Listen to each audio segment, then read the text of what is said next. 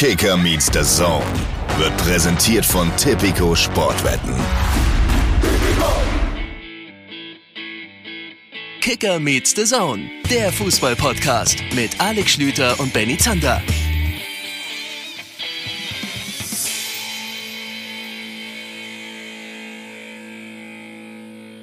Liebe Leute, es ist wieder soweit. Kicker meets the Zone. Montag, Dienstag, Mittwoch, Donnerstag, Freitag, Samstag, Sonntag. Ihr hört uns, wann ihr wollt, aber wir zeichnen montags auf und deswegen sagen wir ganz gerne mal zu Beginn dieses Podcasts, es ist wieder Montag, aber vielleicht ist bei euch gar nicht Montag. Ist auch egal.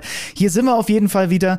Mein Name ist Benny Zander und ich rufe den Mann, der heute auf mich, weil wir hier über, wir haben heute wieder so eine interessante technische Konstellation, wie wir hier aufzeichnen. Du siehst für mich aus wie so ein Hologramm aus so einem Science Fiction, aus so einem schlechten Science Fiction Film, wenn sich einer so in eine Versammlung reinbeamt oder so, Alex Schlüter. Du bist auf jeden Fall, du bist auf jeden Fall wild drauf heute. Und man merkt, du hast gestern Abend lang gearbeitet. Schönen guten Tag in die Runde.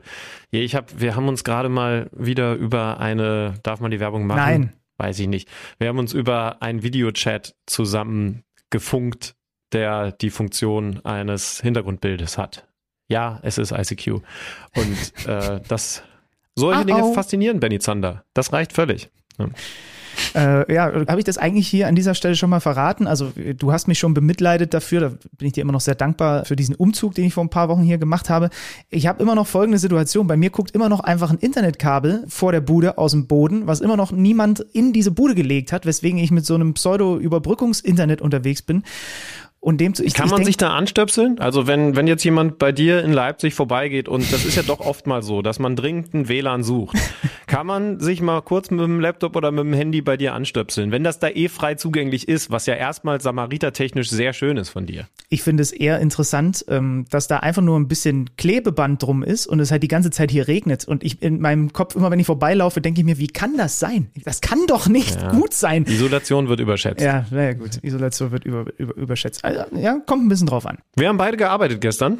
Benjamin war in Leipzig, ne? Die haben ja ein Heimspiel gehabt. Das richtig? ist korrekt, ja. Ja, dann, dann verstehe ich gar nicht, dass du, dass du, dass du so wild drauf bist. Äh, Du hast das späte Sonntagsspiel für The Zone, wie sagen wir so schön, begleitet.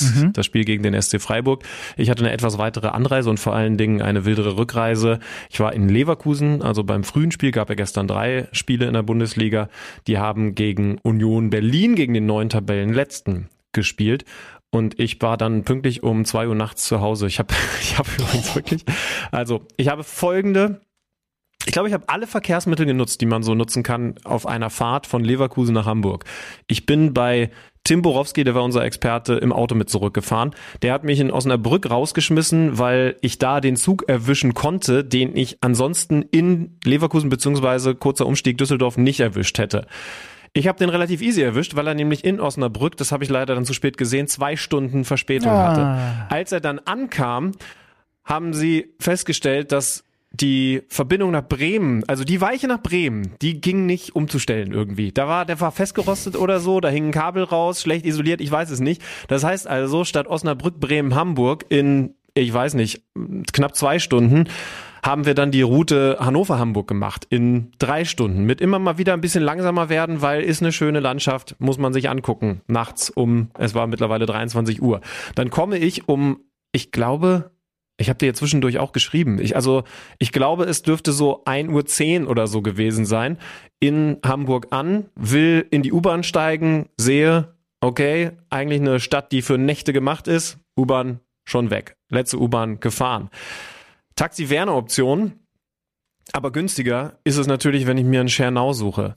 Ich, die, was werden es gewesen sein, 600 Meter bis zum nächsten verfügbaren Schernau gegangen, habe das reserviert für mich, komme um die Kurve herum, ungelogen, in dem Moment ist mein Handy-Akku alle und ich kann keinen Schernau mehr mieten. es war wirklich 20 Meter von mir weg, da ist dieses Ak der Akku, den ich ja im Schernau hätte aufladen können, alle gegangen. Ich also mittlerweile am Rathaus in, in Hamburg angekommen, auf der Suche nach einem Taxi, hab dann gedacht, okay, nimmst zumindest mal den Bus, der so weit fährt wie möglich. Was passiert mir natürlich? Der Nachtbus fährt in die falsche Richtung. Das heißt also, ich bin noch ah. weiter von meinem Haus entfernt gewesen und dann da irgendwann in ein Taxi gestiegen und um zwei Uhr nachts hier angekommen. Also sämtliche Verkehrsmittel durchgespielt. Ich kann dir nicht sagen, welches ich am geilsten finde. Sind wir ehrlich, liebe Hörer, wenn ihr uns hier regelmäßig zuhört, dann seid ihr nicht mehr überrascht von diesen Geschichten, denn das sind nicht Geschichten aus dem Paulanergarten, sondern Geschichten aus dem Schlüterleben. Ähm, offenbar sind wir übrigens auch zu einem Podcast verkommen, der dann jetzt sich über Bahnverspätungen und so weiter äh, äh im, im, im, sind wir hier in meinem Twitter-Account oder was ist hier los? Ey? Das gibt's doch überhaupt nicht. Also, schön, man hat es auf jeden Fall geschafft und das ist dann, äh, ist dann der Klassiker, ne? wenn man dann irgendwie merkt, oh, das wird eine kurze Nacht, es ist dann schon wieder Podcast-Aufzeichnung angesagt, dann ist man so, entweder man ist total zerstört oder so habe ich jetzt deine Geschichte interpretiert, man ist so auf so eine angenehm durchgeknallte Art drüber, die für so eine Podcast-Aufzeichnung nicht so schlecht ist, sind wir ehrlich. Ja, aber wobei das ist das Kokain. Ähm, aber, aber ich bin auch übermüdet. Oh Gott, ähm, äh, ich, weiß, ich, weiß, nicht, ob sich, ob sich Kokain so äußert. Ich habe, ich habe keine Erfahrungen. Ähm, ja, aber es ist ja immerhin viel zu besprechen. Also, ich meine, du hast ein bisschen Fußball gesehen. Du hast ja noch mehr, du hast ja sogar noch mehr Fußball gesehen. Also du warst ja sogar mit mit in die, du hast ja diverse Stadien abgeklappert. Ähm, ich ich eben Leipzig. Du mal, mal ganz schnell übrigens Stadion Experience. Also auch anhand des Spiels Leverkusen Union auf einer auf einer Skala von von eins bis zehn, wobei zehn herausragend gut ist. Was war es für ein Entertainment Faktor, den du da mitgenommen hast? Ähm, also man muss Leverkusen schon ernst nehmen, fußballerisch eh, aber aber was die was die Fanerfahrung angeht auch. Also eine 7 ist es, finde ich. Oh ja. Also klar, es ist ein kleines Stadion, aber ein kompaktes Stadion. Die, die, die Fans hinterm Tor sind, sind laut. Die Unioner waren logischerweise auch versammelt, war übrigens interessant. Die hatten dieses Mal rot-gelb-weiße Fahnen, um sich von den Leverkusen-Fans in rot-schwarz abzusetzen. Ah. Ähm, da haben sie drauf geachtet. Ähm, ja, so, also so eine 7 schon. Ich meine, es ist, es, ne, das ist ein bisschen über 20.000, also es ist dann nicht mit Dortmund oder so zu vergleichen, aber es ist absolut nicht schlecht. Ich meine, Union ist ja, ist ja, ist ja ähnlich, ne? Nicht das größte Stadion, aber trotzdem auf jeden Fall eine Erfahrung würde ich auch jedem ans Herz legen. Also das war, das war schon gut. Ich hatte dazu ja unter der Woche Napoli. Ich sag mal vorsichtig, das war nochmal anders. ähm, Alter, hast du das mitgekriegt mit den Böllern? Nee. Die, also das, äh, also das war experience-technisch nochmal ein bisschen anders. Champions League-Spiel auswärts für Union Berlin. Man muss, man muss ehrlich dazu sagen, die hatten, die hatten, also nicht die, sondern ein paar Unioner hatten in der Stadt gewüstet, gewütet ähm, und das lässt offensichtlich der gemeine, stolze Neapolitaner nicht mit sich machen. Das heißt also, was ist während des Spiels passiert? Die haben Böller in den Fanblock geworfen. Der war auch auf meiner Tribünenseite in den Auswärtsfanblock. Und diese Böller, also ich glaube, wenn, also halb so stark wäre nicht freikäuflich für, für Silvester. Also das, du hast, du bist wirklich jedes Mal zusammengeschreckt und ich habe später mit mit äh, mit Trimi und mit mit mit Rani Kedira gesprochen. Das ist natürlich auch was, was du nicht nur auf dem Platz wahrnimmst, sondern was was dich wirklich zusammenzucken lässt. Das war das war schon ja. heftig. Ähm, Ordner kam dann irgendwann auch pünktlich, so 20 Minuten später. Also es war es war eine besondere Erfahrung, vorsichtig gesagt. Da war ich ganz froh, dass dass dann in Leverkusen einfach nur gute Stimmung gewesen ist. Ja, hast du die Großaufnahme? Ähm, da machen wir jetzt schon einen kleinen Schwenk zu einem anderen Spiel. Aber hast du die Großaufnahme von von Grisha Prömel in Hoffenheim da äh, zufällig mhm. gesehen. Das war ja auch, also ja. die haben ja alle unisono gesagt bei diesem, äh, bei dieser Böller-Explosion wohl ja von einem Menschen aus dem TSG-Block in runter in, also zu den eigenen Fans geworfen, dort explodiert. Da musste dann auch Notarzteinsatz stattfinden und zum Beispiel Dr. Felix Brich und der hat in seinem Leben wirklich schon in vielen Stadien gepfiffen, hat gesagt, er hat noch nie in seinem Leben in einem Stadion einen so lauten Knall gehört. Also ja. ähm, das hat dann offensichtlich, äh, nee, Neapel habe ich tatsächlich nicht mitbekommen. Freitagabend habe ich dann am Millantor auch noch äh, gute Auswärtsblockschlägerei mit Polizisten gesehen. Also ich, ich brauche es erstmal nicht in der Richtung. Und äh, wir, wir sprechen übrigens heute auch mal über die zweite Liga, um euch das mal so ein bisschen inhaltsangabenmäßig vorzustellen. Wir haben viel aus dem Bundesligaspieltag zu bereden. Wir wollen dann heute, weil ich ähm, unter anderem eben jetzt mal im Millantor-Stadion gewesen bin, auch mal einen Blick, es wird Zeit auf die zweite Liga werfen Dann ist ja Länderspielpause. Ich glaube, da können wir auch mal ein bisschen auf den Kader schauen, den Julian Nagelsmann nominiert hat. Es ist also eine Menge zu tun. Soll ich mit Leverkusen gegen Union, auch wenn es sehr deutlich gewesen ist, anfangen? Ja, schieß los. Erstes Sonntagsspiel, bitteschön. Ich habe es mir natürlich nachträglich, ich war dann schon auf dem, auf dem Weg hier, wir sind ja dann bei unseren Sendungen auch immer deutlich früher noch im Stadion. Deswegen, äh, als ich losgefahren bin, äh, lag Leverkusen nach der ersten Halbzeit noch 1 zu 0 vorne. Und dann kam ich im Stadion an und da war die Messe dann schon endgültig gelesen.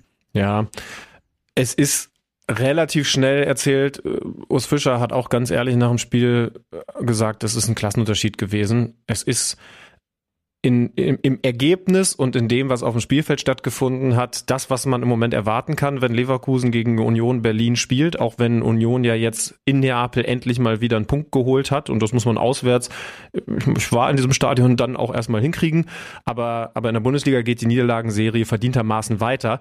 Das Einzige, was besonders war und was dann Urs Fischer auch besonders geärgert hat, ist die Art der Tore, die sie gekriegt haben. Also das, das 1-0 in der ersten Halbzeit nach einem Ballverlust von Kral, der ja den rot gesperrten Kedira auf der 6 vertreten arbeiten musste, das nicht immer doll hingekriegt hat, vorsichtig ausgedrückt, ähm, wird dann genutzt, schneller Doppelpass, zurückgelegt, Grimaldo, dieser wahnsinnige linke Fuß, den er wieder nutzt, um sein sechstes Saisontor als Linksverteidiger, der ablösefrei aus Portugal gekommen ist, einzuschweißen. Das ist schon verrückt. Und dann kriegen sie zwei Eckengegentore. Und das ist, glaube ich, noch problematischer. Kosunu in der 57.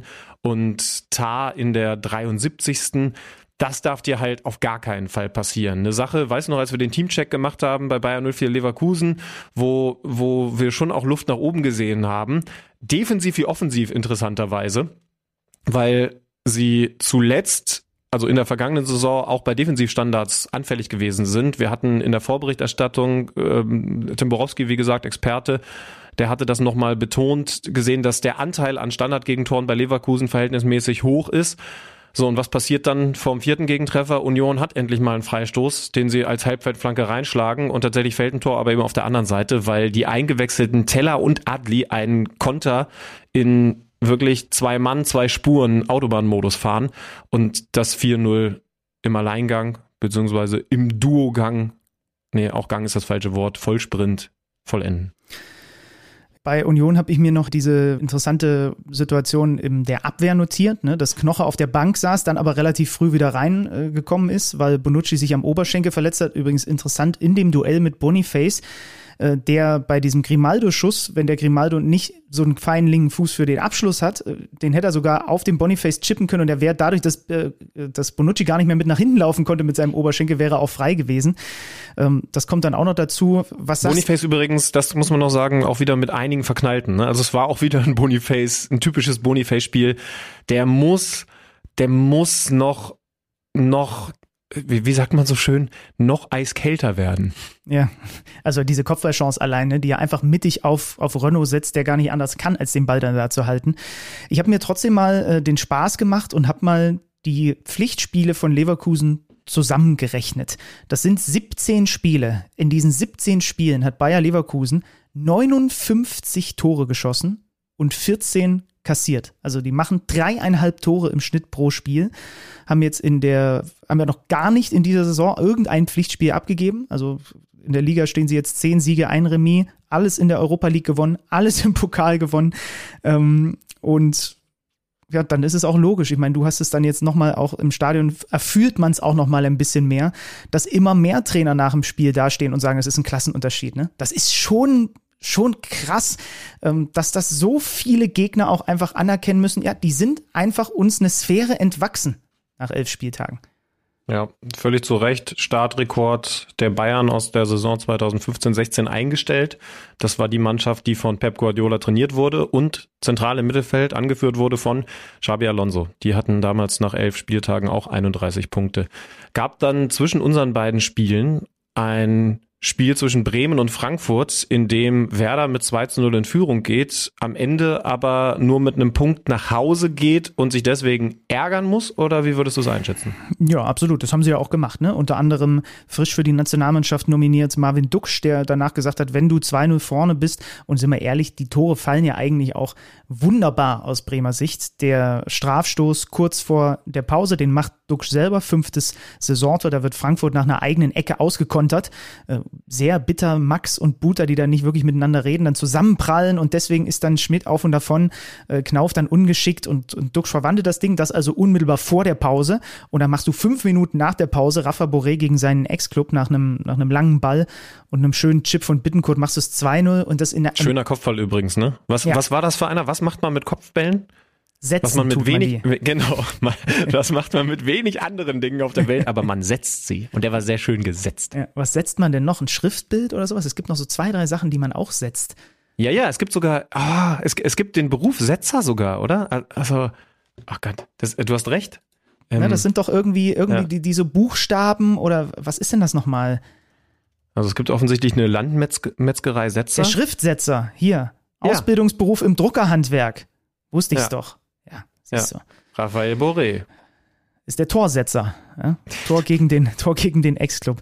Ähm, ja, und dann, wie gesagt, wenn du dann halt als, als, als Werder Bremen äh, da 2-0 vorne liegst, dann es kommt dann wieder diese Thematik, über die wir oft, ich ja auch erst, wann war es, vor einer Woche mit, mit Ole Werner gesprochen habe, bringen die Dinger halt nach Hause, ne, hart ausgedrückt, äh, kassieren nicht so viele Gegentore. Skiri macht das, das 1 zu 2, 65. Der hat jetzt übrigens in den letzten sieben Pflichtspielen viermal getroffen, also die Torgefährlichkeit bei ihm, die, die wird fast noch unterschätzt, ja, der hat schon jetzt, ich glaube, fast 20 Tore in der Bundesliga erzielt und dann macht Smolcic nach einem Freistoß das 2 zu 2, da hatten die Bremer noch reklamiert, ne? vermeintliches Foul von, äh, von Tuta an Demar, habe ich mir nochmal angeguckt. Also es ist ein leichter Schubs, das ist für mich nichts, was du jetzt abpfeifen musst. Und äh, Smolcic ist dann in der Mitte, da müssen wir nämlich auch drüber sprechen, einfach wacher und gieriger als Jung, der ihn laufen lässt. Und dann wurde es hinten raus nochmal eine richtig geile Schlussphase, ne? bis zu dieser, bis zu dieser Duckchance ganz am Ende, die, die Trapp hält, das hätte in jede Richtung noch ausgehen können. Mhm. Trapp wird ein bisschen unterschätzt, was die aktuellen Torhüterleistungen so angeht. Der ist im Moment gerade, habe ich eine frische Statistik gesehen, auch von diesen Expected Goals Against führend in der Liga. Ich weiß nicht, wie, wie- inwieweit Gregor Kobel da aufgeholt hat, da werden wir dann später noch drüber reden. Aber, aber den darf man gerade nicht zu klein reden, wenn man bei, bei Eintracht Frankfurt schaut. Ja, sie kriegen jetzt zwei Gegentore, aber es sind elf. Das heißt also, nur Leverkusen, Bayern und Leipzig haben eine bessere Defensive, ne? Ist richtig? Ja, genau. Also da hat er dann schon auch einen sehr großen Anteil dran. Ja, und was bei der Eintracht interessant ist, wenn du nur mal die letzten fünf Spieltage hernimmst, haben auch nur Leverkusen und die Bayern mehr Punkte geholt. Ne? Also es bleibt weiter, auch wenn erstmal in Anführungsstrichen da ja nur Platz sieben, aber das sind eben dann auch nur drei Punkte auf Dortmund und Platz fünf, bleibt das eine super, super stabile Saison vom Team von, äh, von Dino Topmöller und ich bin sehr auf dieses Spiel nach der Länderspielpause gegen den äh, VfB Stuttgart gespannt, weil das irgendwie eine, eine interessante Ausgangslage ist mit zwei einfach guten Mannschaften, die da aufeinandertreffen. Wenn wir aus Bremer Sicht dann natürlich auch nochmal auf Marvin Duksch gucken, jetzt wo er gerade frisch für die Nationalmannschaft nominiert ist, ist ja ganz lustig. Ist ein paar Wochen her, da haben die Bremer gegen Darmstadt gespielt. Da habe ich moderiert für uns und habe mit Benny Laut im, in der Vorberichterstattung äh, so zum ersten Mal für mich dieses Thema mal so aufgemacht, weil ich da so mal die Zahlen äh, einfach so nackt dahingeschrieben hatte von Marvin Duksch und die kann man ja jetzt auch noch mal runterbeten. Ne? Seit die Bremer aufgestiegen sind, hat dieser Mensch 17 Tore erzielt in 45 Bundesligaspielen, dazu elf Vorlagen. Von diesen 17 Toren hat er achtmal das 1 zu 0 gemacht, was ja jetzt auch nicht ganz unerheblich ist. Und er war äh, in den letzten neun Spieltagen achtmal an mindestens einem Tor direkt beteiligt. Und ich habe mir dann so gedacht, okay, den hat Julian Nagelsmann jetzt, jetzt nominiert. Benny Laut war damals übrigens, wenn ich mich recht entsinne, sofort auch ein Riesenfan davon und hat gesagt, ja, ey, sofort mitnehmen. Das ist so ein guter Stürmer, der so viel miteinander vereint. Und das hat mir jetzt gerade eben auch nochmal das äh, knappe Videostudium äh, gezeigt. Ich habe mir nämlich einfach nochmal alle Ballaktionen von ihm angeguckt. Äh, 43 an der Zahl waren es, vier Torschüsse, da sind im Übrigen die, die geblockt werden, nicht mitgezählt. Er bringt fast 88 Prozent seiner Pässe an den Mann, er hat alle Luftduelle gewonnen. Und was dann halt wirklich wieder schön zu sehen war, auch wenn man es mit der Heatmap nochmal gegencheckt, wie viel der auf dem Feld unterwegs ist, wo der überall auf dem Feld unterwegs ist, häufig in diesem Zehnerraum, dann ist er aber auch mal auf den Außen, ähm, hat eine super Übersicht, hat ein paar Seitenverlagerungen in diesem Spiel wieder drin gehabt, hat eine, eine Ballsicherheit. Ähm, also du kriegst als DFB da jetzt eine, eine richtig gute Option, einfach einen guten Fußballer und dazu ja auch noch, was man ja auch äh, nicht vergessen sollte, einen Standardschützen, nicht nur was direkte Freistöße angeht, sondern der schießt ja bei, bei Bremen auch alle indirekten Freistöße oder die, die von außen als Flanke reinkommen und, und fast alle Ecken. So, also das Paket von Marvin Duksch ähm, finde ich einfach ja, logisch, dass das jetzt dann auch mal mit einer Nominierung, äh, gerade ne, Behrens in einem Formloch, dass das jetzt mit einer Nominierung äh, belohnt wird von Jürgen Nagelsmann und er da mal wieder äh, vereint ist mit Niklas Füllkrug. Mir sind fast die Tränen gekommen, sagt er zu der Nominierung in dem Moment, als er davon erfahren hat. Ich finde auf jeden Fall interessant, dass Julian Nagelsmann immer noch ein bisschen rumprobiert. Mhm. Denn so gut Duxch ist, da müssen wir ihn schon einsortieren. Mal ausprobieren, mal reinwerfen, kann Vorteile haben, aber es gab ja durchaus Menschen, die laut gefordert haben, dass der große Fehler von Hansi Flick war, jetzt nicht auf eine eingespielte Mannschaft zu setzen, ist doch ganz klar, muss jetzt mit Blick auf die HMEM passieren. Tut Julian Nagelsmann. Zumindest was diesen Speckgürtel des Kaders angeht, im Moment nicht. Also es gibt natürlich Leute, die immer dabei sind, aber das war übrigens in den letzten Jahren auch immer so. Also wir gucken mal, ob das Erfolg hat. Ich bin sehr, sehr wahrscheinlich am, am Samstag sogar in Berlin und gucke mir das Spiel an, weil jetzt so ein bisschen Freizeit äh, mal Länderspielpause habe ich ja Zeit, Fußball zu gucken. Endlich mal. Richtig so schön, Mann. Und da wirst du vielleicht, ja, wobei weiß ich gar nicht, also du wirst ihn auf jeden Fall auf der, auf der Bank sehen. Janis Blaswig, ja, für die Nationalmannschaft ja auch nominiert. Da sind wir dann beim, beim äh, Leipziger Spiel gegen den SC Freiburg. Den hatte ich dann gestern noch am Mikrofon. Der, der, das ist schon geil, das zu sehen nach dem Spiel bei mir im Interview, wenn die einfach wenn die Augen anfangen zu strahlen, wenn die darüber reden. Ja, Janis Blaswig ist 32 Jahre alt und wird jetzt das erste Mal für die Nationalmannschaft nominiert. Er hat ja nun alles andere als eine Bilderbuchkarriere hinter sich mit, dem, mit der Zeit in den Niederlanden und so. Und ist auch eine noch größere Überraschung, oder? Ja, ja. Also, also den habe ich nicht kommen sehen und trotzdem finde ich die Nominierung schon irgendwie gut. Ja, er ist auch in vielen Zahlen, sieht er sehr, sehr gut aus, wenn du da in die Statistiken nochmal reinguckst. Marco Rose lobt ihn. Ich meine, äh, Peter Gulacsi ist, seitdem er zurück ist, jetzt Nummer zwei. So, die haben einfach auch gar nicht darüber nachgedacht, hat mir Marco Rose gestern auch nochmal gesagt, ob sie da vielleicht nochmal reagieren, weil sie haben Janis Blaswig so und der macht das wirklich zum Beispiel jetzt in diesem Champions League-Spiel gegen Belgrad. Da waren wieder ein paar Überparaden von dem dabei. So. Und äh, ganz geil übrigens, er hatte noch vom jetzigen Torwarttrainer der Nationalmannschaft die Nummer eingespeichert, als der äh, ja noch Freiburg Torwarttrainer war und hat verraten, dass seine Frau, Freundin, weiß ich jetzt nicht genau, die hat gesehen, es ruft jemand an und rief ihm zu, der Torwarttrainer von Freiburg ruft an.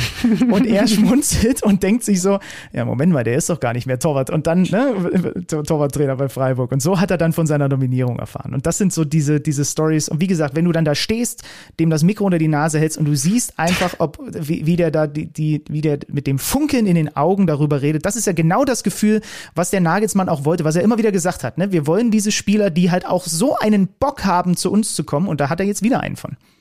Habe ich mich noch nie gefragt, ob, ob Spieler, ob Nationalspieler, wenn, wenn der DFB-Trainer oder vielleicht ja auch der Manager beim DFB den Job wechseln, ob die dann auch die Nummer, also die, die Beschreibung in den Kontakten im eigenen Handy mit wechseln müssen. Vielleicht habt das ja, also vielleicht ist ja jetzt auch, der Bundestrainer ruft an und man freut sich tierisch und dann sagt, ja, hallo, ich bin Hansi Flick, ich wollte mich einfach mal melden, ich habe gerade viel Zeit. Also es kann ja auch andersrum laufen. Also muss man das als potenzieller, wir, wir kommen nicht in die Ehre, aber in die Versuchung, aber, aber muss man, muss man dann auch äh, beschreiben, so, ja, Hansi Flick, ähm, Schrägstrich DFB-Coach, das muss jetzt gelöscht werden und und dafür muss aber jetzt bei Julian Nagelsmann oder ist es oder steht vielleicht bei dem einen oder anderen noch irgendwie Freiburg-Trainer und dann ist es aber Julia äh, Jogi Löw gewesen oder so. Das sind ja Dinge, was diese Nationalspieler alle glaubt man ja gar nicht, ne? Schätzt man gar nicht so richtig ein, was die noch alle, woran die noch denken müssen in ihrer ja, Freizeit. Ist ja schon schon beängstigend, was die so alles auf dem Schirm haben müssen. Naja, also wenn du anfängst jetzt bei den Trainern immer noch in der wie wie heißt das Feld heißt Firma, glaube ich, wo ich das immer eintrage, ne? Wenn du da natürlich natürlich jetzt anfängst, ich mache das ja mittlerweile auch, weil ich einfach ein Spatzenhirn habe und ansonsten mich nicht, nicht so gut erinnern kann und manchmal auch Namen dann irgendwie halt dadurch erst zuordnen kann. Wenn du jetzt bei jedem Trainer anfängst, da ständig auszutauschen, wenn der irgendwo anders hinwechselt, dann kommst du als Spieler aber auch nicht mehr hinterher. Da muss man schon auch ehrlich miteinander sein. Ist schon fair, wenn du, wenn du entlassen wirst irgendwo in der Bundesliga, dass du dann mal eine, eine Rund-WhatsApp schreibst, Leute, hier einmal Status ändern, bitte. Ich melde mich dann, wenn ihr das in, wieder in, bei Firma wieder was anderes eintragen könnt. Ich habe eine Frage zum Spiel. Ja. Ich könnte mir vorstellen, du kannst es dir schon denken. Können wir bitte über das 0 zu 1 aus Freiburger Sicht reden und darüber, dass diese Regel Kokolores ist? Könntest, könntest du dir eventuell vorstellen, dass wir oder dass ich auch in der Live-Sendung äh, mit dem Zitat Lieblingsthema von Alex Schlüter gearbeitet habe? Du könntest es dir eventuell vorstellen. Ne? Also fangen wir mal an. Er, bei dieser Partie ist es schon interessant. Ich habe auch Christian Streich vorm Spiel danach gefragt. Leipzig gegen Freiburg das ist jetzt das fünfte Mal in den letzten anderthalb Jahren gewesen, ne? weil sie hatten die beiden Ligaduelle und dann aber Pokalhalbfinale in der vergangenen Saison und im Jahr davor das Pokalfinale. Und Streich meinte auch, nur in so einer intensiven Phase, ja, da hat es natürlich auch Veränderungen im Kader gegeben oder so, aber vielleicht hilft es ja, dass man zumindest so ein bisschen mehr weiß, worauf man sich vorbereitet. Sechste Minute, ein langer Ball nach vorne in Richtung David Raum der bei der Ballabgabe links auf dem Flügel im Abseits steht.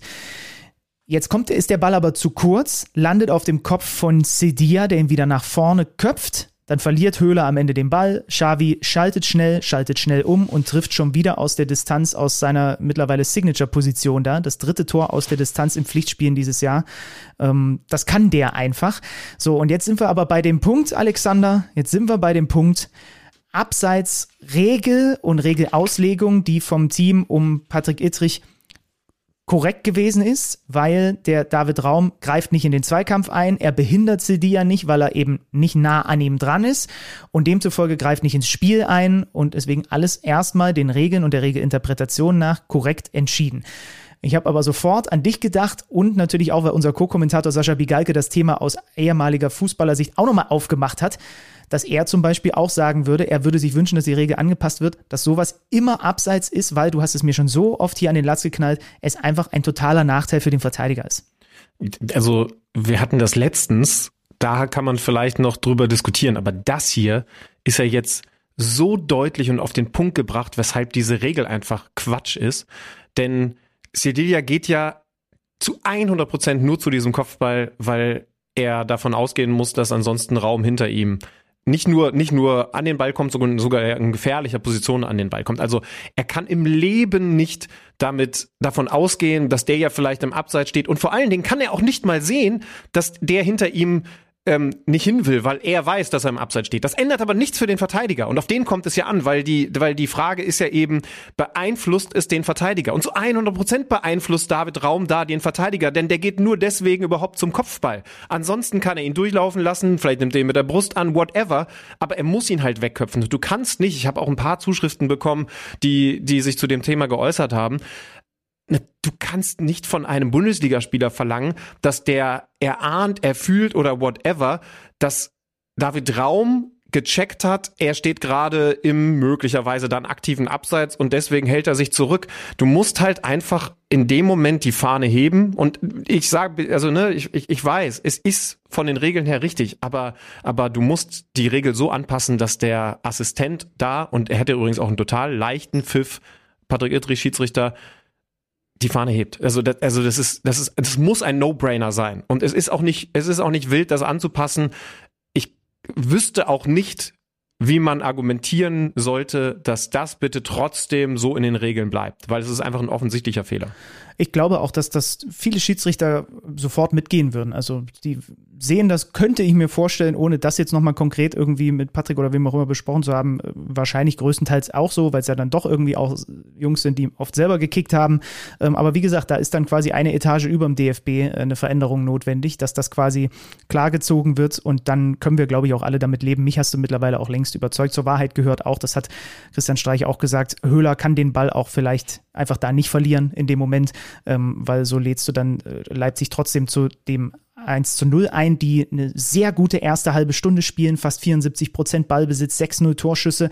Dann aber, und das ist das große Thema bei Leipzig im Moment, ähm, Freiburg reinlassen ins Spiel. Die machen erst ein Abseitstor und dann machen sie kurz vor der Pause ein Traumtor durch Merlin Röhl, sechste Minute der Nachspielzeit des ersten Durchgangs. Ginter ergrätscht den Ball in der eigenen Hälfte und dann Merlin Röhl mit einem Solo aus der eigenen Hälfte. Der nimmt drei RB-Spieler, der letzte in der Kette ist Klostermann, plus den Torhüter dann mit einem sauberen Abschluss aus dem Rennen. Hatte schon in der Europa League getroffen. Die Youngster von Freiburg sind eh gerade ein interessantes Thema mit Weißhaupt.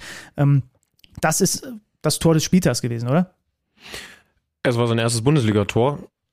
Kann man mal so machen. Das ist also die sind nicht nur ein Thema, finde ich, sondern sie sind im Moment das, was am, am meisten Hoffnung macht beim SC Freiburg, der ja in eine ungewohnte Situation gerutscht ist. Das, und das jetzt nicht ganz frisch, sondern schon seit einigen Wochen auch immer wieder kommuniziert von Christian Streich, dass das alles nicht mehr so leicht fällt und äh, schon zum Ende der Saison wenn dann erarbeitete Siege gewesen sind und dieses, dieses locker leicht breisgaurische irgendwie verloren gegangen ist. Wenn man sich jetzt alleine dieses Solo anschaut, aber ja auch viele andere Situationen von Röhl, von Weishaupt, dann kann man sich vorstellen, dass diese Leichtigkeit vielleicht, und wir, ihr wisst, wir, wir, wir lieben ihn, aber vielleicht nicht mehr von Vinci Grifo zurückgeholt wird, vielleicht nicht mehr von, von einem Gregoritsch, der, der jetzt auf die Bank verdrängt wurde, sondern eben von denen. Also vielleicht findet da gerade zwischen den Pfosten ja auch ein Generationswechsel statt, der, der jetzt ja auch nicht mit sieben, acht jungen Leuten aus der eigenen Jugend passiert, sondern eben mit denen, die sich da gerade hoffentlich auch langsam genug zu Leistungsträgern entwickeln. Die zweite Halbzeit ist dann schnell erzählt. Es ist eigentlich ein Spiel auf Augenhöhe. RB immer unsauberer, die Fans auch unruhig und dann braucht es ein Foul von Grefo im eigenen Strafraum an Joker Baumgartner. Ähm, Openda verwandelt den Elfmeter zum 2-1 für die Leipziger, die kurz danach, und das ist fast noch bitterer aus Freiburger Sicht als das Foul von Grifo, Einwurf Sportclub, gegnerische Hälfte und dann fliegt dir ein Konter um die Ohren. 3-5 gegen dich und Baumgartner macht das Ding rein, abgefälscht. Am Ende noch 3-1 Sieg. Baumgartner eh gerade sehr nah dran an der, an der Startelf. Und Leipzig gewinnt ein Spiel. Mit diesen, mit solchen Formulierungen sind wir aufgewachsen im Fußball, ne? was man als Spitzenteam gewinnt. Da fragt dann in ein paar Wochen keiner mehr nach. Aber äh, Christian Streich war, ich hatte ihn ja danach dann auch nochmal im Interview, der war so geknickt darüber, dass sie diese Partie verlieren, die sie wirklich über Phasen dann ab der 30. Minute echt offen und gut gestaltet haben. Und ähm, ja, aber zu, wieder, wieder Fehler, die ihnen am Ende das Genick brechen, wie schon so oft in dieser Saison. Ja, und auf der anderen Seite sind alleine Xavi und Openda in der Kombination Punkte Punktegaranten. Entwickelt sich gerade zu, ist es schon das beste Duo, aber zu auf jeden Fall einem der besten Duos in der Fußball-Bundesliga. Ja, ja, da würden wahrscheinlich, weil, äh, pass auf, ich habe, dann ist das jetzt der Moment, den ich seit seit Wochen auf dem Zettel habe. Ich, ich, ich hole mir jetzt den Zettel raus und mache mit dir Folgendes, weil weil ich glaube, wir erleben gerade etwas Besonderes in der Fußball-Bundesliga und das finden wir jetzt, das findet auch Benny Zander. Es ist nicht angekündigt und nicht geplant, wie wir das hier gerne mal machen, heraus. Benny Zander, du bist ab dieser Sekunde Bundesliga All-Star-Trainer. Oh. Es, oh. ist, es ist nächste Woche Spieltag. Wir treten an gegen die All-Star-Mannschaft aus der Premier League, gegen die der Serie A und gegen die La Liga All-Stars. Du darfst jetzt nominieren. Wir machen aber nur die erste Elf. So ist oh. es halt. Es wird nicht gewechselt. Ich hätte gerne deine erste Elf für diese Länderspiel, für die, für die, für die All-Star-Pause. Und ich bin sehr gespannt, ob du auf ein ähnliches Ergebnis kommst, wie ich, als ich gestern auf langer Zugfahrt mal durchgegangen bin, wie ich eigentlich nominieren würde. Okay. Ich habe ich hab ähm, hab den DIN A4-Zettel da. Wir, ich, bin, ich bin ready. Also Natürlich habe ich dir jetzt noch keine Formation vorgegeben, aber wir dürfen noch durchstreichen. Tor geht schnell, Kobel. Ja. Ist bei mir im Tor. Gibt es jemanden, der da jetzt schon wieder sauer ist? Oliver Baumann spielt auch eine gute Runde. Ist egal. Wir machen jetzt, wir machen Kobel. Ich soll es ja jetzt hier spontan machen, also muss ja. ich jetzt ja hier so ein bisschen rausballern. Frimpong und, äh, und Grimaldo sind die Außen. Ja. Fehlt da einer, den man nicht, den man nicht vergessen sollte? Nee, ja, glaube ich, auch hin. Also ich habe gestern auf der, ach stimmt, ich habe das äh, in der im, im Auto mit Tim Borowski und und einem auch auch Jugend Jugendtrainer, den den wir mitgenommen haben, angesprochen. Die waren schon auch bei Davis, aber aber ich habe auch gesagt, Grimaldo von Pong ist zu gut, ähm, finde ja. ich auch. Kommst du im Moment nicht dran vorbei. So Innenverteidigung, da bist du ja eigentlich fast schon wieder bei Leverkusen, oder? Und bei ja. einem Jonathan Tah? Ähm, glaube ich, wäre mir, wär mir too much, aber ich kann, ich kann dir sagen, wurde auch genannt, ja. Ähm, aber es ist dein, hey, es ist dein Kader. Du bist hier der oh, Trainer. Wer, du bist wen, dafür wen machen wir denn noch in der Innenverteidigung? Jetzt lass mich mal eben noch überlegen, dass ich hier niemanden vergesse. Ähm, von den Jungs, die da gerade auch, das kannst du, ich hätte bis vor zwei, drei Wochen auf jeden Fall Hummels noch mit reingenommen, aber jetzt bin ich hm. schon wieder so ein bisschen am Wanken oh, wen packen wir noch mit in die Info? Ich packe einfach mal, weil ich auch regelmäßig sehe, dass er jetzt am Wochenende hat er auch mal einen Wackler drin gehabt. Ich packe William Pacho von Frankfurt mit rein, mhm. weil der ein Punktelieferant ist und demzufolge ähm, offensichtlich konstant, selbst wenn ich nicht jedes Frankfurt-Spiel äh, gesehen habe, man könnte vielleicht auch noch über einen Ito nachdenken oder einen Stuttgarter. Ne? Ja. Ich habe auch Ito, Ito überlegt, ähm, aber nimmst du als zweites einen Leverkusener oder wie? Äh, was ich nehme nehm Tar. bei den Bayern? Ja. Nimmst du Tar? Ja. Mir fällt Bayern. das bei, bei Leverkusen viele mir schwer, ähm, zu überlegen, ob es Kosunu, der war, der war jetzt, der war jetzt überragend, hat ja auch noch ein Mhm. Tor vorbereitet, ist oder oder eben, also also mit vor, mit eingeleitet oder eben Tar. Aber äh, du, ähm, äh, es ist ja richtig. Man, man man verzeiht uns das. Du sollst ja jetzt hier schnell außer Kalten nominieren und ich glaube, ganz falsch liegst du nicht. Aber jetzt, also jetzt bin ich sehr gespannt. Jetzt wird's wir sehr haben wir, wir haben die Viererkette. So. So, jetzt wird's, jetzt wird's schwierig. Ähm, jetzt wird's schwierig. Ähm, also, jetzt, jetzt nehmen wir mal alles zusammen. Vielleicht kann ich es jetzt auch von vorne nach hinten aufzügeln, weil das ist Ja. noch leichter. Ja, Ähm, ich glaube, es läuft darauf hinaus, dass du nur eine Sechs hast, weil es einfach offensiv zu viel Potenzial gibt. Kann ich dir schon mal andeuten. Weil natürlich brauchst du Kane, natürlich brauchst Ja. du Sané, natürlich brauchst du Wirtz Du brauchst, und du brauchst eigentlich, eigentlich- auch Girassi, oder? eigentlich brauchst du Girassi und Openda und Xavi. Ja, ja. So, ich, Und da also haben wir noch ich, keinen Maxi Bayer und äh, ne? Stimmt. Also ich, ich würde mal vorschlagen, also auch ein Boniface schafft es da nicht rein, aber das ist dann Nee. halt so, also, Ja. also Neuner Girassi, ne? Ja. Und dann, dann hättest du den Luxus, dass du Harry Kane vielleicht sogar auf der 10 spielen lassen kannst. Äh, Mhm. weil, ne, also ist, ist kreativ, aber hey, du bist All-Star-Trainer. Ähm, und ich habe auch jetzt schon wieder Angst, dass wir wen vergessen. Ähm, Openda auf, auf der Flügelposition. Ähm, Openda Flügel, ja, okay. Nee, hilft dir nichts. Also, wo willst du den hinpacken? Ne, Als zweite Spitze vorne neben Girassi. Ach so, okay, ja, dann machen wir es doch so. Das ging. Ich habe ich hab jetzt drei Stürmer draus gemacht, aber, aber das könnte natürlich gehen. Ähm, ziehen wir zurück, also, also die, diese leere Position. Ähm, Würz ist ja, brauchen wir nicht drüber reden. Genau, dann hast du Ähm, Sané, also zwingend. Ja, genau. Sa- Sané hätte ich jetzt auf die andere Flügelposition gepackt. Ähm, Mache Ja. ich jetzt einfach mal. Also ich Und dann hast du ja nur noch einen Sechser, Sané. oder? Damit du am Ende ein 4-4-2 hast, wenn wir hinten mit Viererkette spielen. Genau. Also ist jetzt noch eine Position offen. Und zwar die 6. Und da läuft, die, läuft das Rennen am Ende wahrscheinlich zwischen Jaca Palacios. Oder? Geht ja nicht anders. Also, Ja. ich, ich, also klar, ich, ich bin auch. Also man kann über Skiri sogar auch noch reden, aber, Ja. aber bei einer alleinigen. Stiller, Ja, finde find ich einen Tick too much. Schlager. Ja, aber Ich sage, ich sage Granit Xhaka. Ja. Ist schon sehr offensiv, was wir dann da machen, aber mein Gott. ja, aber ich kann es auch verstehen. Ich kann es auch verstehen. So, pass auf. Ähm, ich kann dir, ich kann dir sagen, ich hätte, ja, vielleicht bis auf die Innenverteidigung hätte ich, hätte es genauso aufgestellt. Also ich fasse zusammen. Kobel im Tor. Viererkette, Grimaldo, Pacho, Ta, Frimpong von links nach rechts. Dann Chaka, dann Würz und Sané und Ja. Kane. Ja. Ja, also man kann, man kann das schon so bauen, äh, mit, Naja. mit einer Art, mit einer Art offensiven Raute und Openda Girassi. Was fällt dir auf? Ähm, Dor Dortmund fehlt. Na, Kobel immerhin.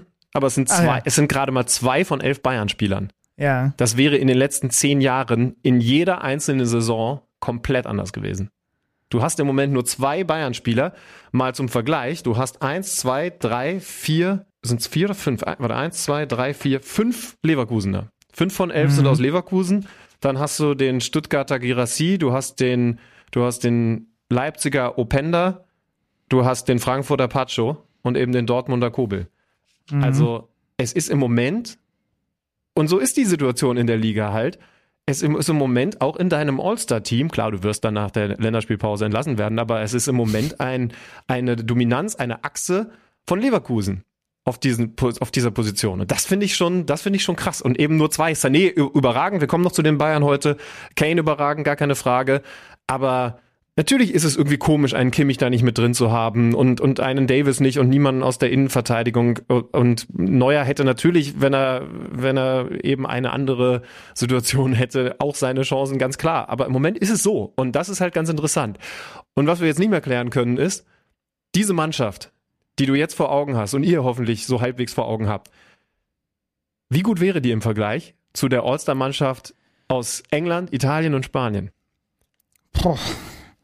Also ich glaube, England wäre schon weiterhin äh, weiterhin krass, weil, weil Pep kann auch sagen, okay, ich schicke euch mein Team und äh, dann braucht er nicht so viel rummischen und dann und dann würde man sich beim FC Arsenal melden und sagen, ja, ja, warte mal eben kurz, wir, wir haben hier einen extrem guten Innenverteidiger mit Saliba, wir haben Oedegaard zum Beispiel, ähm, Tottenham müsste sich melden, also es ist schon auch weiterhin die beste Liga der Welt, aber so im Vergleich zu Spanien und Italien würde ich uns tendenziell vorne sehen, ohne dass ich da jetzt den Kader mit dir durchgehe. Ja, und selbst, also gut, das wirst du in der Premier League dann auch haben, aber dadurch, dass du ja diese Leverkusener Achse zum Beispiel hast, ne? Trainer ist, glaube ich, auch relativ selbsterklärend, wen wir da hinstellen würden.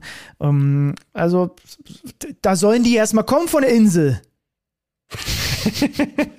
Wäre wär, cool, oder? Also angucken würdest es dir. 100 Pro, ich liebe All-Star Games, das geilste, was jemals erfunden wurde. Ja, also außer, dass halt dann die um Spiele gehen. meistens Es muss halt schon sind. um was gehen, ne? Also nicht irgendwie äh, kommen, es geht am Ende 18 zu 19 aus, sondern es muss schon klar sein, es geht hier um die nächsten, es geht um den fünften Champions League Startplatz für die Liga. Ja. Okay, also ich, ich lese hier, sehr schön, Schönmann. Ich werde definitiv nach der Aufzeichnung für mich noch eine Bank machen. Äh, da gehört auch ein Jan-Niklas Beste noch drauf und so. Äh, aber ich Hashtag lese jetzt, KMD Podcast. Leute, ihr habt jetzt Zeit, ihr dürft erstens Benny Zander vom Thron stoßen. Es ist der ganz frisch besetzte Bundesliga All-Star Trainerstuhl. Wenn ihr sagt, wie kann man nur mit Patsche und Tar in der Innenverteidigung auflaufen, da lachen die Engländer drüber, dann schreibt uns das. Und tatsächlich würde mich interessieren, wie andere, wie, also wie die italienische Auswahl, wie die spanische Auswahl, wie die englische Auswahl ausschauen und wie wir da im Vergleich so abschneiden würden. Vielleicht täuscht man sich ja auch, weil oft sieht man das ja doch sehr aus dieser einen Brille. Ähm, aber du, wenn man, wenn man international gerade schaut, eventuell sollten wir dafür gleich nochmal einen Stockwerk tiefer nachfragen. Kane und Girassi, da muss jetzt die Welt auch erstmal mithalten. ja, definitiv. Und ich sehe hier in meiner Formation also Kobel und Girassi, Dortmund und Stuttgart. Und das ist das, worüber wir jetzt reden wollen, mit Matthias Dersch.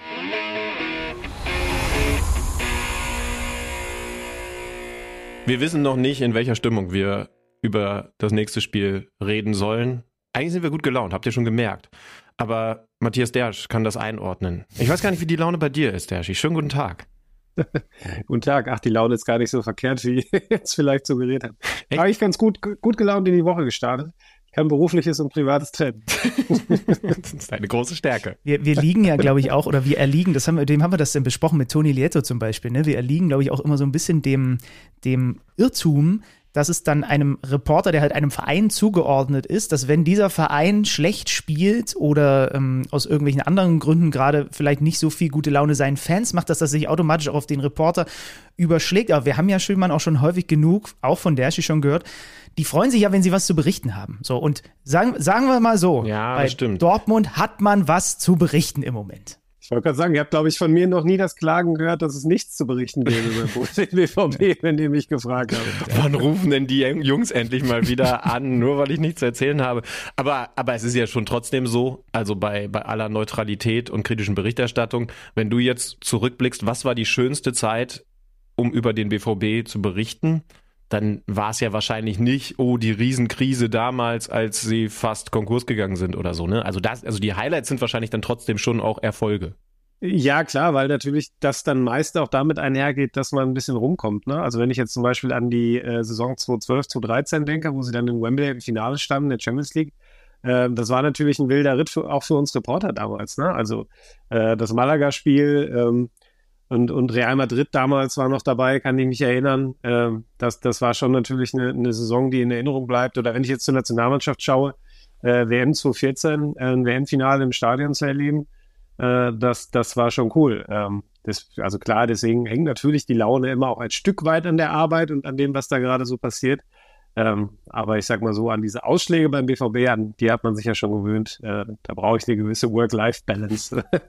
Nee, du hast ja jetzt eigentlich vermutet, dass nach dem Champions League-Spiel alles so in die gute Richtung rutscht und du, und du jetzt ein, ein angenehmes Berichterstatten über den BVB erlebst. Es sollte dann anders kommen. Fasse ich das richtig zusammen? Ja, kann man schon so sagen. Also ich glaube, ähm, viele, die den BVB gegen Newcastle gesehen haben, die auch mit den Leuten gesprochen haben, waren danach eigentlich eher der Meinung, okay, sie sind einen Schritt weitergekommen in der Entwicklung, weil eben auf das 0 zu 4 gegen die Bayern, auf die sehr schlechte Leistung da, ähm, eine Antwort folgte, die in allen Bereichen stimmte. Ähm, nicht nur was die Leidenschaft angeht, sondern auch spielerisch, taktisch war das, war das ein sehr reifer Auftritt, den sie da hingelegt haben. Sie hatten im Grunde nur eine Szene, wo sie mal ein bisschen zittern mussten und ansonsten war das ein ein 2 zu 0 Sieg der besseren Sorte. Ähm, und das würde ich jetzt auch mal vom Gegner ein Stück weit lösen, weil Newcastle ähm, in der Liga natürlich generell auch gerade Probleme hat, viele Verletzte hat und trotzdem muss man gegen die dann erstmal so selbstbewusst auftreten, wenn man eben vorher einen auf den Deckel bekommen hat. Aber äh, die Sphinx vom Borsigplatz, äh, über die der Kicker schon seit einigen Jahren schreibt, der Kollege Thomas Hennecker hat das mal erfunden, weil diese Mannschaft so rätselhaft ist. ähm, ich greife das immer wieder gerne auf. Ähm, weil äh, diese Rätselhaftigkeit nach wie vor vorhanden ist. Sie ist in den letzten Monaten häufiger gesichtet worden, diese Sphinx, aber ähm, jetzt ist sie zuletzt wieder zweimal aufgetaucht. Ja, sagen wir mal so, also ich habe ja gerade mir das Spiel nochmal reingezogen, Studi hat es auch nochmal gesehen und es gab aber dann doch diesen Moment, also ich war hin und her gerissen, dazwischen zu sehen, am Samstag hatte ich es nur in der Konferenz geschaut, da kriegst du nicht diesen Eindruck, den du dann auch nochmal über die 90 bekommst, wie unterlegen der BVB auf, in der ersten Halbzeit allein schon war, wie dominant das war, was der VfB Stuttgart gemacht hat. Das wollen wir natürlich hier auch immer nicht vergessen und werden wir auch gleich immer wieder mit reinweben, dass das einfach ein brutal gutes Spiel in fast allen äh, fußballerisch relevanten Bereichen vom Team von Sebastian Hoeneß gewesen ist. Na, vielleicht mit der Ausnahme Effizienz, aber da kommen wir ja gleich noch zu, wenn wir durch den Spielfilm durchgehen. Aber dann eben gibt es diesen Moment in der 36. Minute, wo Dortmund unverdient in Führung geht. Und wie oft haben wir in den letzten Wochen, Schübenmann, darüber gesprochen, dass sie eben nicht souverän spielen, dass sie nicht die Bäume vom Himmel spielen und trotzdem haben sie es geschafft, Resultate und Punkte einzufahren. Und das hätte an diesem Samstagnachmittag theoretisch ja auch sein können, weil es hätte ja auch passieren können, dass mit diesem Rückschlag aus Stuttgarter Sicht auch der ganze Schwung weg ist und Dortmund plötzlich ähm, äh, dann in eine bessere Phase kommt. Es war aber eben im nicht im Ansatz der Fall, wenn du die 90 nimmst, das war wirklich, das war wirklich einfach ein klar unterlegener BVB in Stuttgart, was ich schon beeindruckend fand, jetzt gerade als ich es nochmal so in der, in der Konstellation gesehen habe. Und ich würde sagen, es war dann auch so deutlich, dass genau dieses, dieser Kippmoment nicht eintreten konnte, weil man schnell danach wieder gesehen hat, nee, das war jetzt gerade eher Zufall und nichts, was an der grundsätzlichen Spielausrichtung verändert. Hast du auch so gesehen, Dashi? Ja, absolut. Also ich meine, das kam ja wirklich völlig aus dem Nichts. Sie sind dann in die Pause gekommen, hatten ja in der zweiten Hälfte sogar noch den Pfostenschuss, also waren sogar kurz vor der Führung äh, durch Sabitzer. Und trotzdem hatte man, ähm, auch wenn die zweite Hälfte vom VfB vielleicht nicht mehr ganz so dominant gestaltet war, eigentlich immer das Gefühl, der VfB ist deutlich näher dran. Das war in der ersten Hälfte krass. Ich glaube, Kobel musste fünf, sechs Mal wirklich in allerhöchster Not klären, hat einen Elfmeter noch gehalten, das kam noch dazu. Ähm, aber das war, wie gesagt, ein Klassenunterschied. Der ist für mich ähm, teilweise dadurch zu erklären, dass der VfB natürlich eine volle Woche hatte, eine volle Trainingswoche, sich was zu überlegen, sich vorzubereiten, sich auch zurechtzulegen, wie man den BVB schlagen könnte. Und ich fand, sie haben das ja fast schon mustergültig aufgedeckt in der ersten Hälfte durch die Art und Weise, wie sie gespielt haben. Die Art und Weise kam, glaube ich, überraschend für Dortmund. Äh, man war auf anderes eingestellt. Und beim BVB hatte ich den Eindruck, dass die gespielt haben wie sediert, als hätten sie morgens irgendwas in den Kaffee bekommen. Also da war, was Körpersprache angeht, was Wachheit am Ball, ohne Ball angeht, war das einfach nichts von Dortmund. Äh, und das waren die gleichen elf, die gegen Newcastle genau das Gegenteil gespielt haben. Das finde ich ist das Besondere. Da werde ich absolut nicht schlau, schlau draus in dem Moment, muss ich sagen. Ich habe ein paar Fragen zur Aufstellung. Äh, also unter anderem ist mir jetzt gerade aufgefallen, dass ein Aller komplett draußen gesessen hat und, und Mukoku da im Moment, das wäre das wäre eine Frage. Komm, die klären wir jetzt, äh, sogar die Nase vorn hat als, als Backup von Füllkrug? Oder ist das eine Momentaufnahme gewesen jetzt? Na gut, eine Momentaufnahme ist es insofern, als dass natürlich da nichts in Stein gemeißelt ist, aber äh, klar ist, dass Aller aktuell hinten dran ist. Ich weiß nicht, ob ihr die, die Joker-Einsätze von ihm zuletzt gesehen habt. Der wirkte alles andere als glücklich in seiner Entscheidungsfindung. Da merkt man einfach, der hat im Moment andere Thematiken, mit denen der klarkommen muss. Da ist Tore schießen, glaube ich, erstmal hinten angestellt. Der muss erstmal wieder überhaupt Rhythmus aufnehmen, auch zur körperlichen, geistigen Frische finden. Der ist aktuell kein Faktor, das muss man so sagen. Ähm, Mokoko hat's besser gemacht. Äh, Frankfurt beispielsweise, ähm, der bringt ja eigentlich immer was, wenn er von der Bank kommt, auch wenn er ein komplett anderer Spielertyp ist als Füllkrug und dadurch natürlich sich die Statik des BVB-Spiels auch immer ein bisschen verändert. Ja, aber stellt gerne eure Fragen zur Ausstellung. Ja. Da gibt's glaube ich, eine Menge zu klären, wahrscheinlich, äh, wenn ihr euch da einen langen Zettel gemacht habt. Ja, vor allen Dingen, weil ich Newcastle nur in der Zusammenfassung gesehen habe. Ich glaube, ich glaube die ersten 20 Minuten. Und, ähm, und jetzt eben 90 Minuten Mittelfeld, Sabitzer, Özcan und Metscher. Das ist ja schon insofern besonders, also klar, Emre Can fehlt, aber dass das ja erst einmal eine Aufstellung ist, die, die verhältnismäßig defensiv ist. Ne? Wir hatten Phasen, in denen war ein Brand auf der Acht unterwegs in den, in den letzten Monaten und Jahren. Wir haben da jetzt also, ja, also schon schon jetzt Leute, die, die nicht in erster Linie über die Kreativität kommen, nicht die absolut leichtfüßigen, die spielen dann weiter, weiter vorne. Also nur um euch das zu Hause auch einmal vor Augen zu führen, Adeyemi, Brandt und Füllkrug, dann die drei davor, hinten die Viererkette mit Riasson, Schlotterbeck und Hummels und Sühle. Aber haben die das, also die drei, Sabitzer, Özcan und Metscher, gegen Newcastle so viel besser gemacht, weil ich fand sie jetzt katastrophal. Ja, äh, letzteres würde ich klar unterschreiben. Ähm, spiegelt sich auch in unseren Noten für die drei wieder. Ähm, und da sind wir eigentlich auch schon mit bei einem Hauptproblem in meinen Augen und das ist die Inkonstanz. Ähm, und da sind Sabitzer und Metscher, ohne dass ich die jetzt rauspicken möchte aus, äh, aus der Mannschaft, die das insgesamt als Problem hat, für mich doch zwei, zwei sehr gute Beispiele. Die sind neu zum BVB gekommen, dass die ähm, Zeit brauchen, um anzukommen. Ähm, gerade weil sie auch beide immer wieder Wehwehchen hatten. Das finde ich völlig normal und nicht verwerflich. Ähm, was aber bei ihnen extrem auffällt, sind diese Leistungsschwankungen, äh, teilweise sogar innerhalb von einzelnen Spielen. Also ähm, wir hatten das beim Matcher beispielsweise gegen Hoffenheim in der Liga. 20, 25 erstklassige Minuten und danach wie abgeschnitten. Ähm, wir hatten es auch schon mal andersrum, dass er erst in den letzten 20 Minuten eines Spiels kam. Bei Sabitzer ganz genauso. Gute Spiele wechseln sich mit schlechten oder schwachen Spielen ab. Auch gegen München beispielsweise ähm, war, war er kein Faktor. Ähm, und gegen Newcastle und Stuttgart, das waren im Grunde wie, wie, wie zwei Seiten einer Münze, der völlige Gegensatz. Und ähm, da war wenig von dem da, was man sich dadurch erhofft hat, nämlich ähm, das Zentrum dicht zu machen, dafür eine Stabilität zu sorgen, aus der Stabilität heraus dann nach vorne Momente zu entwickeln. Das war alles nicht da, weil eben diese drei eigentlich zu keinem Zeitpunkt Zugriff gefunden haben. Ähm, das war ja teilweise wirklich äh, erschreckend, wie, wie leicht der VfB da durch die Lücken durchgehen konnte. Und offensiv war dieser Moment, als Dortmund dann aus heiterem Himmel das 1-0 macht, eigentlich der erste, in dem mal ein Zwischenraum gefunden wird, in dem äh, Sabitzer ist es dann ja gewesen, mal aufdrehen kann und, und auf die Kette zudribbeln kann. Das ist ja auch interessant. Wenn man sich jetzt die Aufstellung grundsätzlich anschaut, dann würde ich vor der Partie die Mutmaßung zulassen, Adeyemi und Brandt treffen auf so Leute wie Sagadu, mal Anton, okay, Ito ist, ist da schon ein anderer Typ, aber, aber die in die Zwischenräume zu ziehen, da zu überfordern, so dass sie nicht wissen, wann geht wer wohin, das könnte gut klappen. Hat gar nicht geklappt. Das war, wie gesagt, wirklich der erste Moment, in dem mal so ein Zwischenraum gefunden wurde und sofort wurde es gefährlich. Kannst du dann natürlich auch noch besser verteidigen, war dann auch ein bisschen, ich sag mal, Pech mit etwas Unvermögen von Sagadu mit dabei. Aber das hat ja ansonsten gar nicht stattgefunden. Sinnbildlich dass äh, oder beschreiben, dass Edin Terzic in der Halbzeitpause genau diese beiden Zwischenraumspieler, wenn sie es denn sein sollten, Adiyemi und Brandt rausholt und da dann wechselt mit Reus und wer ist der zweite gewesen? Ich habe es notiert. Mir müsste es nicht sagen. Malen war der Malen, zweite. Genau, ja. ja. Na, Was, was ich gerade ganz krass fand, als ich das Spiel nochmal gesehen habe, es hat nicht mal 40 Sekunden gedauert. Das hat man über die Außenmikrofone gehört. Ich weiß gar nicht, ob du das mitbekommen hast. Da hat Edin Terzic das erste Mal zu Jule Brandt gerufen, Jule wach sein. Und das war so krass jetzt, in, wenn man wusste dann, wie das Spiel läuft, das nochmal zu hören jetzt, weil man einfach wusste, was danach passiert ist. Und man hatte ja das Gefühl, dass in diesen 45 Minuten Stuttgart halt immer eine Spur wachher war, um mal in diesem Bild von ihm zu bleiben, ne? Ja, absolut. Das habe ich ja gerade mit dem Sediert schon angesprochen, ja. dass die, dass die selten, seltsam neben sich stehend wirkten. Ähm, das war die dritte englische Woche hintereinander. Das ist natürlich mental und körperlich herausfordernd, keine Frage.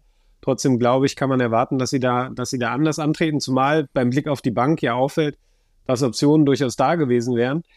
Ich würde Jule Brandt mal ein Stück aus der Kritik rausnehmen. Ich finde, der ist seit, seit anderthalb, zwei Jahren eigentlich die ja. Konstanz in Person beim BVB. Die, äh, die schwachen Spiele von ihm kann man da in einer Hand abzählen dass der mal nicht so einen guten Tag erwischt, geschenkt passiert. Ähm, bei Adeyemi sehe ich es ein bisschen anders. Der ähm, hat sehr krasse Schwankungen, hat jetzt gegen Newcastle eigentlich mal durch das 2 zu 0, was er vorbereitet, so einen Moment gehabt, wo man denkt, okay, vielleicht gibt ihm das Vertrauen. Ähm, den hätte man diesmal ja ehrlich gesagt schon viel früher auswechseln müssen als erst zur Hälfte, weil er einfach gar nicht im Spiel war. Und dann ist es natürlich ein generelles Problem, wenn du auf so vielen Positionen, und da haben wir noch gar nicht über die Viererkette gesprochen, für die das genauso gilt, einfach irgendwie neben dir stehst, dann aus erstmal eine Stabilität zu entwickeln und aus dieser Stabilität dann auch nach vorne sowas wie, wie Freiheit, Kreativität, das ist natürlich wahnsinnig schwierig. Ähm, und insofern hat mich das gar nicht so sehr gewundert, dass es nach vorne dann einfach wenig kam, weil, weil einfach hinten schon so viel fehlte. Ne? Also das war, das war ja kein Spiel, wo man das Gefühl hatte, okay, das geht jetzt permanent hoch und runter, weil vielleicht beide Abwehrreihen nicht so da sind, sondern einfach eine Mannschaft stand gefühlt gar nicht auf dem Platz. Ja. Hummels musste dann auch noch verletzt ausgewechselt werden. Da gab es dann entsprechende kleine Umstellung. Benze Baini auf der Außenverteidigerposition, Süle ins Zentrum. Hat die Sache, so viel kann ich vorwegnehmen, nicht besser gemacht.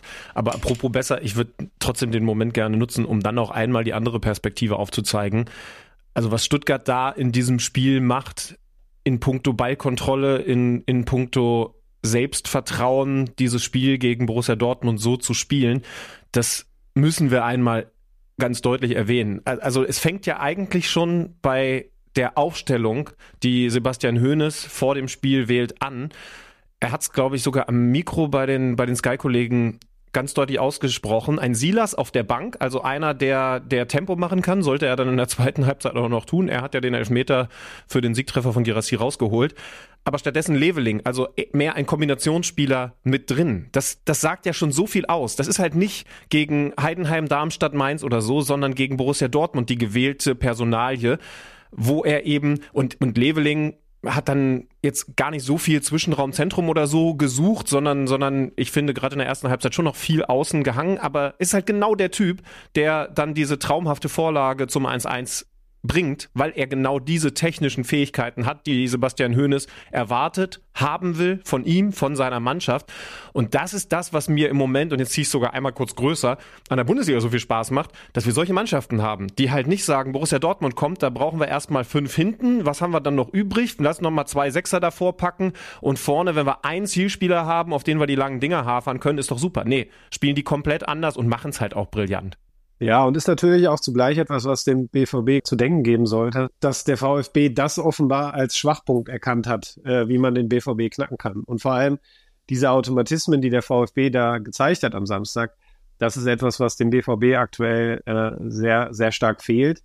Äh, ich habe es gerade schon gesagt, der VfB hatte natürlich die ganze Woche, äh, sich darauf vorzubereiten. Damit will ich das gar nicht schmälern, was sie machen, aber der BVB hat natürlich nicht diese Trainingszeit unter der Woche, die Mannschaften haben, die nicht international vertreten sind. Das ist schon ein Nachteil, erklärt aber für mich auch nicht alles, beziehungsweise entschuldigt erst recht nicht alles. Ähm, da muss der BVB definitiv dran arbeiten. Es gibt, glaube ich, insgesamt beim BVB aktuell weniger Spieler, mit denen diese spielerischen Lösungen möglich sind. Es gibt sie aber noch, Bino Gittens, Reina beispielsweise, die aber ihrerseits auch sehr inkonstant sind. Also die haben dann ein sehr gutes Spiel gegen Hoffenheim im Pokal gemacht. Da hätte man dann sagen können, warum spielen die dann gegen München nicht? Ähm, kann man darüber diskutieren. Bei Nugittens ist, glaube ich, danach sogar dreimal gar nicht zum Einsatz gekommen. Ähm, das ist sicherlich schwierig, da einen Mittelweg zu finden, aber da ginge auf jeden Fall noch was. Und ich bin sehr gespannt. Jetzt hat man zwei Wochen Pause, kann natürlich nicht arbeiten, weil der ganze Kader mehr oder weniger unterwegs ist. Ähm, wie das dann bis Weihnachten bei einem sehr knackigen Programm bis dahin irgendwie in diese Mannschaft reinkommt, zugleich Stabilität auszustrahlen, aber eben auch offensiv Gefahr zu erzeugen und dadurch auch dem Gegner wieder Respekt abzuverlangen. Wie seht ihr das denn, bevor wir dann den Schlenker wirklich auch wieder zu, zum VfB zurückbringen, jetzt nochmal aus BVB-Sicht gesprochen? Ich habe dann, als ich das Spiel gerade gesehen habe, übers zentrale Mittelfeld, klang gerade schon ein bisschen an, nachgedacht. In der Besetzung, wo Emre Can dann offensichtlich doch sehr, sehr fehlt und auch man immer wieder einfach äh, individuelle Fehler, was die Positionierung, was das äh, sich zum falschen Zeitpunkt an falschen Ort bewegen angeht. Dann hast du aber dahinter, wenn ich an die Entstehung dieses ersten Elvers denke, den der Führig dann verschießt, ja, hast du ähm, Undarf, der einfach Hummels entwischt erwischt, genau durch diese Lücke durchkommt in den Rücken von Schlotterbeck rein. Nehmen wir das 1 zu 1 mit Undaf kurz vor der Pause. Ähm, ein wunderbarer Diagonalball, Leveling entwischt äh, Benzebaini, der einfach den Ball, glaube ich, auch so ein bisschen falsch berechnet, auch wieder nur, nur so semi anwesend ist. Was, was, ist, was ist das größte Problem gerade aus Dortmunder Sicht? Ist es dieser Block, ist es dann doch eher hinten die, die letzte Kette, die dann ja auch meistens die, die, die ärmste Kette ist, sage ich mal, in vielen Situationen. Derche, wie siehst du das? Die letzte Kette ist die ernste Kette, möchte ich gerne auf ein T-Shirt drucken. Ja, äh, ja, man muss sagen, der BVB hat in dieser Saison ja von Anfang an nicht die Sterne vom Himmel gespielt ähm, und die Spiele hoch gewonnen, sondern äh, die Siege bauten vor allem darauf auf, dass hinten eine Stabilität da war, die dann auch nicht nur Gregor Kobel hieß, sondern äh, Mats Hummels spielt eigentlich eine, eine sehr gute Saison. Nico Schlotterbeck hatte auch eine Phase, in der es besser lief als jetzt zuletzt dann wieder gegen München und Stuttgart. Man merkt einfach, wenn es da nicht passt, wenn da die Einzelnen nicht an ihre Top-Qualität kommen, dann wackelt das ganze Gebilde. Benzebaini auch ein Neuer, der noch nicht so richtig zu sich gefunden hat. Äh, Riasson, der immer von links nach rechts wechseln muss, weil da einfach auch ja in der Breite nicht die Qualität da ist äh, wenn Marius Wolf dann eben nicht sein Top-Niveau erreicht und das muss er erreichen, um dann wirklich auch Spitze zu sein in der Bundesliga, ähm, dann wird es da einfach eng. Und ihr habt Emre Can gerade schon angesprochen. Ich behaupte mal, das Spiel gegen Bayern wäre mit ihm vermutlich etwas anders angefangen in den ersten zehn Minuten. Äh, er wird ja oft unterschätzt. Er war auch nicht gut zu Beginn der Saison, aber er hat danach definitiv eine wichtige Rolle gespielt. Und ähm, der hat definitiv auch in Stuttgart gefehlt. Ne? Einfach auch als Komponente, die er reinbringt, Aggressivität. Ähm, das ist etwas, was Özcan auch hat an guten Tagen. Ähm, aber Özcan ist eben da auch noch nicht konstant genug. Jetzt muss man erstmal, jetzt muss ja erstmal der Trainer entlassen werden, ne? Gängiger Reflex. Äh, in Dortmund wird dann gerne über den Trainer diskutiert. Ähm, ich habe tatsächlich schon, schon mehrfach äh, Diskussionen auf Twitter und sonst wo gelesen über, wer ist denn frei und wer muss es werden und so weiter. Es führt kein Weg dran vorbei. Ähm, sag doch mal bitte, was es will. Ja, also grundsätzlich äh, die Diskussion, die da bei Twitter oder X, wie es jetzt glaube ich heißt, äh, so in den letzten Monaten abgehen, äh, finde ich schon, schon bemerkenswert zu beobachten. Äh, da reicht dann ein schlechtes Spiel oder ein weniger gutes Spiel, da wird alles in Frage gestellt. Äh, also wir sind ja in den Medien manchmal aufgeregt, aber das ist da nochmal echt gesteigert. Ähm, natürlich muss man die Terzic, um jetzt mal zum Thema zurückzukommen, kann man die nicht von einem freisprechen. Die, äh, die mannschaftliche Entwicklung, äh, das Spielerische, das ist sicher etwas, wo, äh, wo auch er aktuell nicht an sein, an sein Optimum rankommt.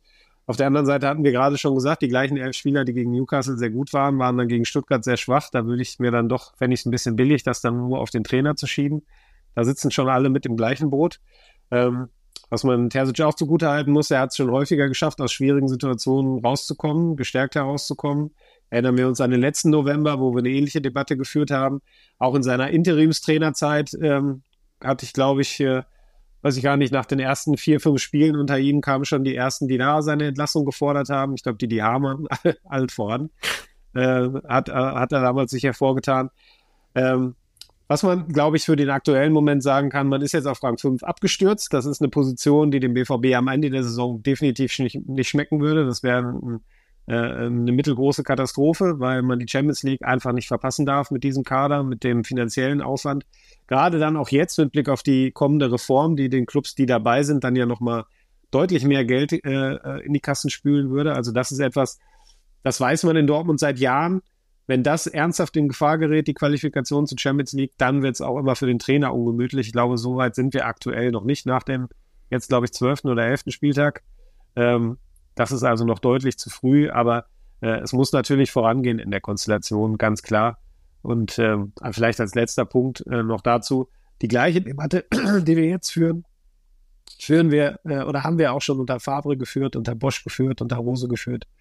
Also das ist auch nichts Neues. Ganz kurz zu dieser Trainerdebatte, die es tatsächlich ja schon wieder gibt, anhand dieses Spiels und des Spielverlaufs. Ich finde, natürlich kann man, also muss man, muss man das auch immer kritisch äh, anschauen. Äh, also erst einmal eine, eine frische Gewinnermannschaft wieder auf den Rasen zu schicken, ist zumindest mal eine Sache, die, die nicht ganz wenige Trainer wahrscheinlich machen würden. Hat so dann nicht funktioniert. Er korrigiert aber ja in der Halbzeitpause. Und äh, Benny, ich habe dir gerade noch Szenen geschickt und irgendwann habe ich aufgehört zu filmen. Also es gab eine Umstellung gegen den Ball, die war auch bitter nötig. Mit, mit, mit Reus vor allen Dingen haben sie dann nicht mehr, nicht mehr im 4-3-3-Gruppe beschrieben gegen den Ball gespielt, sondern 4-2-2-2. Das bedeutete, dass Reus immer bei einem der beiden spielstarken Sechser Stiller und Karazor mitgeholfen hat und davor dann Malen und Füllkrug. Und die, die Umstellung verstehe ich erstmal. Und, und es ist ja auf jeden Fall auch erst einmal etwas, wo man sieht, ah, okay, der versucht was, der, der will was anders machen. Und dann hast du aus dieser Umstellung heraus so viele Momente, in denen die Übergaben nicht funktionieren, in denen die Mannschaft einfach nebenher läuft. Also gab, weiß nicht welche Minute, ähm, da holt sich Sabitzer am Ende notgedrungene gelbe Karte ab, weil, weil Matcher den Gegenspieler einfach, einfach laufen lässt. Also das, das hat nichts mit dem Trainer zu tun. Und und deswegen finde ich die Diskussion im Moment schwierig, aber man muss natürlich auch sagen, als nächstes kommt Gladbach. Und Benny, gerne mal deine Einschätzung. Wenn ich dir folgende Mannschaften vorlese, also Gladbach raus, übrigens interessanterweise, das war ja der letzte Gegner vor der Weltmeisterschaft in Katar im November letztes Jahr.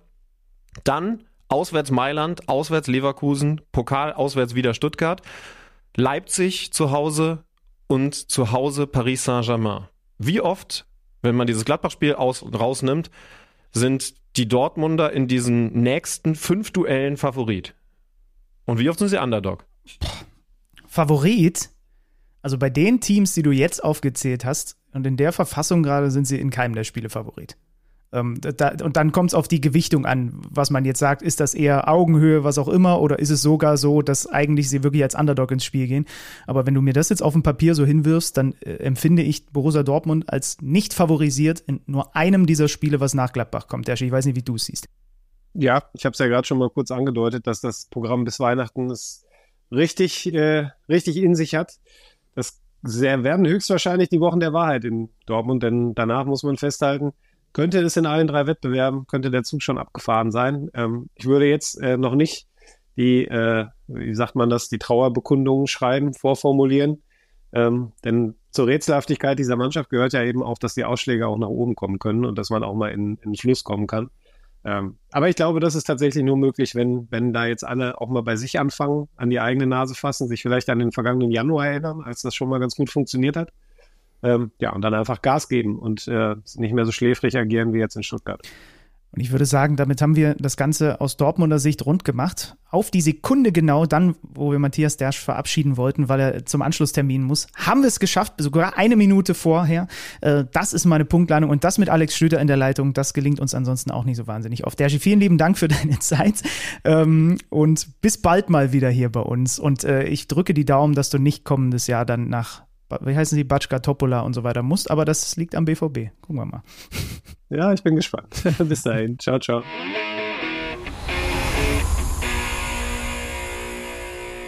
Und dann ist da ja noch diese Geschichte, die nur der Fußball schreibt. Girassi nach Verletzung erstmal nur auf der Bank, aber dann eben als Joker auf dem Feld. Und er trifft aus elf Metern. Ich weiß gar nicht, wie du die Situation siehst. Ich finde, sie wird teilweise ein bisschen größer gemacht, als sie dann doch ist. Ja, das waren, was diese Strafstöße angeht, ja auf beiden Seiten nochmal interessante Zahlen. Kobel hält in der ersten Halbzeit nach zehn Jahren als Dortmund-Keeper mal wieder einen Elfmeter. Das hatte zuletzt Roman Weidenfeller geschafft. Auf der anderen Seite der dritte in Folge verschossene, in dem Fall also von Fürich, der übrigens gerade die Länderspielreise abgesagt hat, weil, weil er offensichtlich angeschlagen ist. Und dann gibt's eben diesen zweiten Elfmeter nach einem Umschaltangriff in der zweiten Hälfte, einem sehr schönen Steckpass auf Silas, der dann seine Qualität mit reinbringt als Joker, Geschwindigkeit. Kobel ist zum zweiten Mal der Unglücksrabe, der einen Elfmeter verursacht. Mit dem Problem, dass da in diesem Moment der Top-Torjäger der Stuttgarter auf dem Platz ist. Und der Girassi, der trifft natürlich. Hast du das äh, mitbekommen. Das hat sich ja schon fast angefühlt wie da zu guten alten Freiburger Zeiten, so lange sind sie noch gar nicht her, als Nils Petersen zur Bank kam, ne? Als er dann da zum, als das ganze Stadion schon ein einziges Raunen und dann wird er da eingewechselt.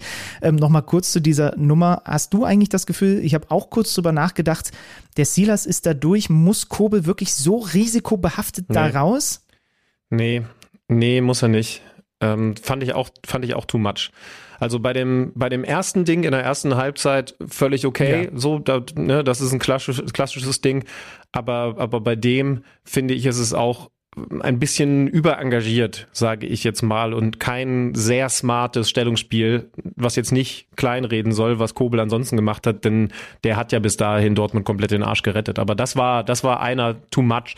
Gab ja durchaus auch Leute, die gesagt haben, warum fliegt er denn eigentlich nicht vom Platz, wenn der zweimal gegen, gegen heranstürmende Stuttgarter Elfmeter verursacht, aber es war halt jedes Mal im Kampf um den Ball. Ich glaube, einmal kriegt er gelb und das zweite Mal nicht. Insofern war das meiner Meinung nach vom Schiedsrichter auch richtig. Na, Schiri Stieler hat gesagt, es ist keine Notbremse, weil Silas eher Richtung Eckfahne läuft. Und daher ist es eben ja. äh, kein Gelb. Es wäre interessant gewesen, weil Dortmund hätte dann einen Feldspieler ins Tor stellen müssen, weil sie eben zu dem Zeitpunkt sogar schon fünfmal äh, gewechselt hatten. Das ist übrigens der sechste Strafstoß, den Dortmund in dieser Saison verursacht hat. Das ist auch ein Teil des, des Problems.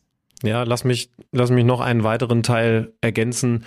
Sabitzer ist es, der ja. das Laufduell komplett verliert. Sie sind auch im Vergleich zu Mannschaften wie Bayern und Leverkusen, selbst Stuttgart, einfach enorm langsam. Aber drehen wir es um und äh, gucken wir auf, die, auf den absolut, absoluten positiven Aspekt dieses Spiels, auf den VfB. Äh, Gerassi macht sein 15. Tor. Das ist dann genau wie du sagst, die Geschichte, die irgendwie schon so ein bisschen vorgeschrieben ist. Und dann am Ende muss man auch sagen, hat Sebastian Hoeneß da alles richtig gemacht, dass er nicht direkt von Beginn an reinwirft. Und ich möchte wirklich nochmal, äh, das hast du wahrscheinlich nicht auf dem Schirm, es wurde unmittelbar nach dem Spiel im Stadion, achter Saisonsieg der Stuttgarter, wurde gespielt, die, Mu die Musik, Guns N' Roses, Paradise City. Take me down to the Paradise City. Und ich finde, das passt so herausragend zu dieser Saison und zu diesem, ja, zu, zu dieser Mannschaft und zu Sebastian Hoeneß, der nach dem Spiel dann auch gesagt hat, ne, außergewöhnliche Reaktion des Teams auf diese, auf diese Niederlage aus dem letzten Ligaspiel. 19 Abschlüsse im gegnerischen 16er. Ähm, Und, und all das, was wir auch im, im, im Teamcheck beim VfB schon rausgearbeitet hatten, wo du auch nochmal meinen Blick extra drauf hinge, darauf hingerichtet hast, das hat man jetzt so kumuliert nochmal gesehen. Dieser Stiller dort aus der zentralen Position, Ito mit, mit, mit, mit feinen Aktionen auch am Ball, wie, das, das ist wirklich so eine gut geölte Maschine, die der Hönes dahin gebaut hat. Das ist ja. einfach krass, was der VfB macht. Also Führig nicht in die All-Star-Mannschaft zu nehmen, ist, finde ich, auch ein Grund, weshalb man dir da direkt ein Stuhlbein absägen Aber darf. wen soll ich dafür Aber, rauslassen? ja, weiß ich auch nicht. Äh, Ito genauso, ne? Spielt auch äh, vor dem 1 zu 1 ja. das Wunderfair erzielt und ja. wir haben es gesagt, Leveling so schön vorlegt, den super Diagonalball. Es ist eine, es ist eine Mannschaft, bei der es irgendwie verrückt ist dass wir vor Monaten noch komplett anders geredet haben. Und so unterschiedlich waren die Spielernamen damals nicht. Vieles ist immer noch da, aber jetzt so viel besser. Das ähm, kann man im Moment nicht bei den FC Bayern sagen. Aber was man sagen darf, ist, diese Mannschaft spielt einen neuen Fußball, weil, weil sie mit Harry Kane jemanden haben, der das Spiel der Bayern komplett, komplett grundsätzlich erstmal stempelt. Ähm, wir haben wir haben es hier schon ausführlicher besprochen, dieses immer wieder ins Mittelfeld fallen lassen, dieses oh, wenn ich das vorhin gesagt habe, dann dann muss ich mich direkt korrigieren. Dieses nahezu perfekte Zusammenspiel mit Leroy Sané, das ist aktuell noch das beste Bundesliga Duo, genau. sorry nach Leipzig, aber Kane und Sané ist ist absolut hervorragend und dieses Fallenlassen von Kane, das hat es eben so noch nicht gegeben. Smells like Weiterentwicklung, aber das nur am Rande. Ähm, und äh, trotzdem muss man bei diesem Spiel gegen Heidenheim natürlich sagen, dass ihnen das Ding fast wegrutscht.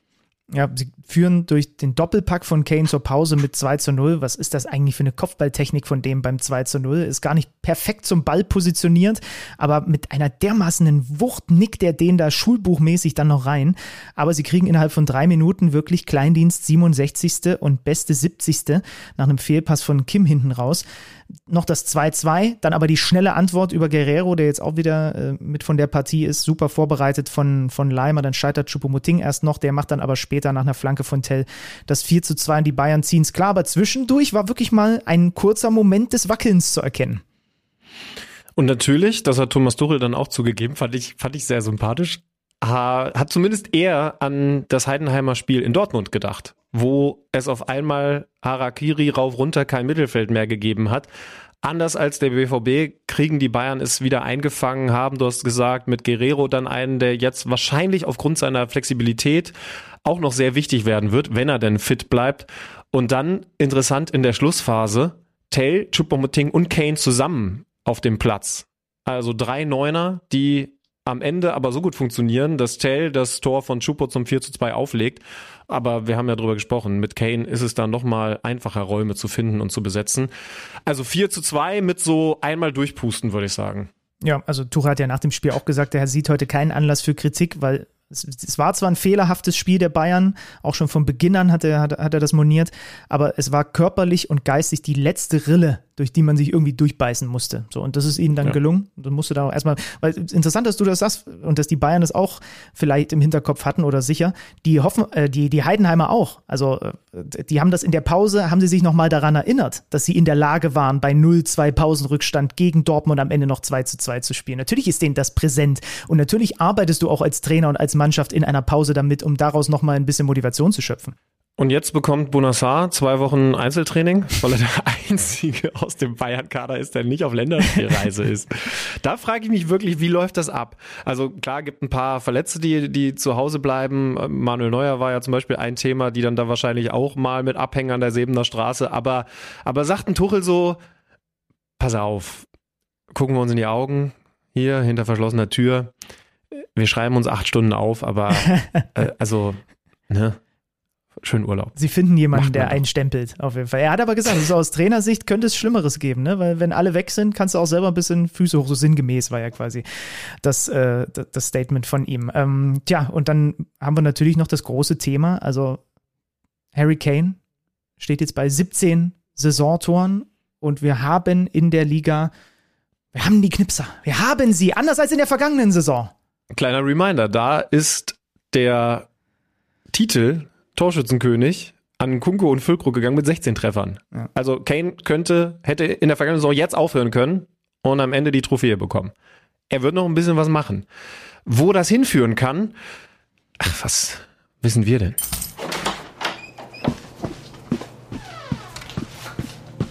Neues aus dem Datenkeller. Präsentiert von Tipico Sportwetten.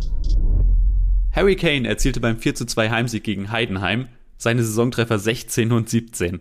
Mit dieser Toreanzahl wäre der Engländer in der Vorsaison alleiniger Bundesliga-Torschützenkönig geworden. Die 17 Tore nach 11 Spieltagen sind natürlich auch neuer Bundesliga-Rekord. Und trotz dieses Rekordes haben wir ein spannendes Rennen um die Torjägerkanone, denn mit 15 Toren liegt Serhu Girassi vom VfB Stuttgart nur knapp hinter Harry Kane. In der gesamten Bundesliga-Historie gab es vor den beiden Ballermännern überhaupt nur zwei Spieler, die auf mindestens 15 Tore nach elf Spieltagen kamen. Und die Namen sind jetzt nicht so wahnsinnig überraschend. Zum einen Robert Lewandowski, der das in der Saison 2019-20 schaffte, und Gerd Müller in der Saison 1968-69. Jetzt stellt sich natürlich zwangsläufig die Frage, können Kane oder Girassi den Bundesliga-Tore-Rekord von 41 Toren in einer Saison knacken? Rein statistisch gesehen stehen die Chancen gar nicht so schlecht, denn würde man die Tore pro Spielquote auf eine ganze Saison hochrechnen, kämen beide am Ende auf 53 Saisontore.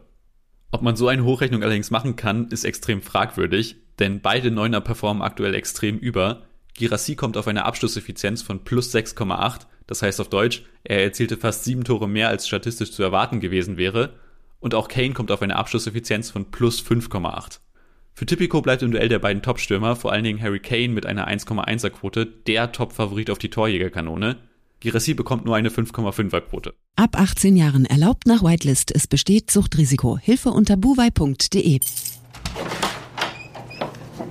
Neues aus dem Datenkeller. Präsentiert von Tipico Sportwetten.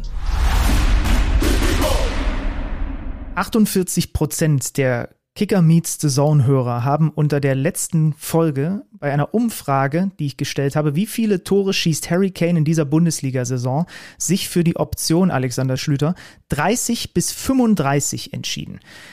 19 äh, Prozent waren dann bei 35 bis 40, 12 Prozent waren bei über 40. Könnt ihr übrigens mal gucken, äh, das ist ein, ist ein neuer Service von uns für euch. Wenn ihr den Podcast zum Beispiel über Spotify hört, dann habt ihr dann nicht nur mittlerweile die Kapitelmarken, dass ihr zu den einzelnen äh, quasi Blöcken springen könnt, sondern unten drunter gibt's meistens noch irgendwie eine Frage oder eine Umfrage oder was auch immer.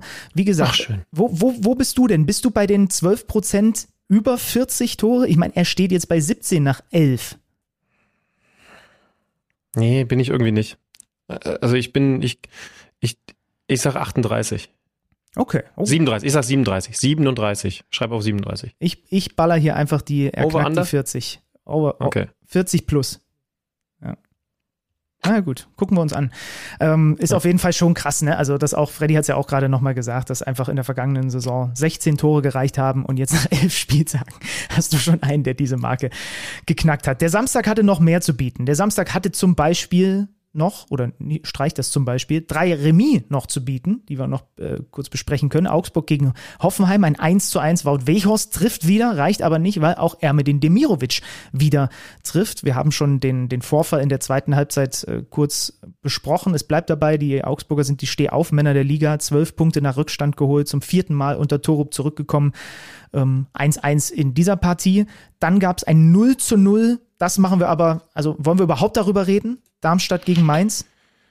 Ja, leider ohne Thorsten Lieberknecht an der Darmstädter Seitenlinie ja, ja. Ähm, aufgrund dieses privaten Vorfalls. Äh, das, was dann auf dem Platz passiert ist, war ja, schwer zu analysieren, sage ich jetzt mal. Ne? Also ein, ein 0 zu 0 der schlechteren Sorte. Ja, Jan Sievert wird wohl über die Länderspielpause hinaus, so waren jetzt die Aussagen unter anderem von Martin Schmidt, erstmal Trainer bei den Mainzern bleiben. Und dann gab es noch das Abendspiel zwischen dem VfL Bochum und dem ersten FC Köln, ein 1 zu 1, wo die Kölner, ich hoffe sehr, dass sie ihm einen dicken Präsentkorb nochmal nachträglich geschickt haben in Richtung Marvin Schwäbe, ne? Ja, der ist der Hauptgrund dafür, dass es nicht die nächste Niederlage gegeben hat für den ersten FC Köln. Asano alleine mit, ich, ich habe nicht gezählt, aber, aber, aber einer Menge, einer Menge Großchancen. Die Geschwindigkeit von dem haben sie einfach nicht, nicht annähernd matchen können. Und dann ist es Davy Selke, der am Ende auf 1-1 stellt und die Frage aufwirft, ist das ein gefühlter Sieg oder wenn man auf die Tabelle schaut, wo der FC punktgleich mit Union am Tabellenende ist, doch zu wenig? Ich ich glaube, in der Situation, in der sich Köln aktuell befindet, muss man das sogar hinnehmen, weiterarbeiten mit dem Problem, dass der nächste Gegner FC Bayern München heißt. Aber eher Bochum muss sich ärgern, zu Hause gegen dieses Köln aktuell nur einen Punkt zu holen. Ja, ist, würde ich auch so sagen. Auch was ich so danach gehört habe, Steffen Baumgart hat auch nochmal darauf hingewiesen, okay, wir haben jetzt zumindest gegen Augsburg und Bochum, es sagen ja alle Teams auf Augenhöhe, wir haben jetzt zweimal Remis gespielt, die sind zum ersten Mal nach einem Rückstand zurückgekommen.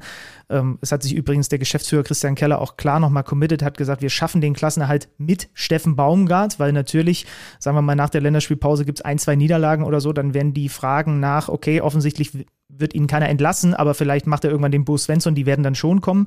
Und, und Thomas Letsch auf der anderen Seite vollkommen nachvollziehbar, maßlos enttäuscht über das Ergebnis bei so einer ja, also die haben, glaube ich, seit dem Wiederaufstieg hatten sie noch nie so einen hohen XG-Wert, so viele Abschlüsse und so viele Großchancen. Und sie gewinnen ja. dieses Spiel nicht. Und das ist jetzt zum wiederholten Male in, in einem Heimspiel in dieser Saison so. Sie stehen weiter ohne Heimsieg da, dass sie eigentlich oft gute Leistungen haben, aber eben dann in Anführungsstrichen nur vier Remis und eine Niederlage. Und das sind ja diese Spiele, die den VfL Bochum im Zweifel in der Klasse halten, die Heimspiele. Was weiß man als VfL Bochum Mitarbeiter, als VfL Bochum Fan, von mir aus auch als Experte. Du wirst, wenn du die Klasse hältst, sie nicht deutlich halten. Das heißt also, es wird bis zum Ende eng bleiben. Daran hat man sich mittlerweile gewöhnt und kommt damit als Bochumer auch klar, denke ich.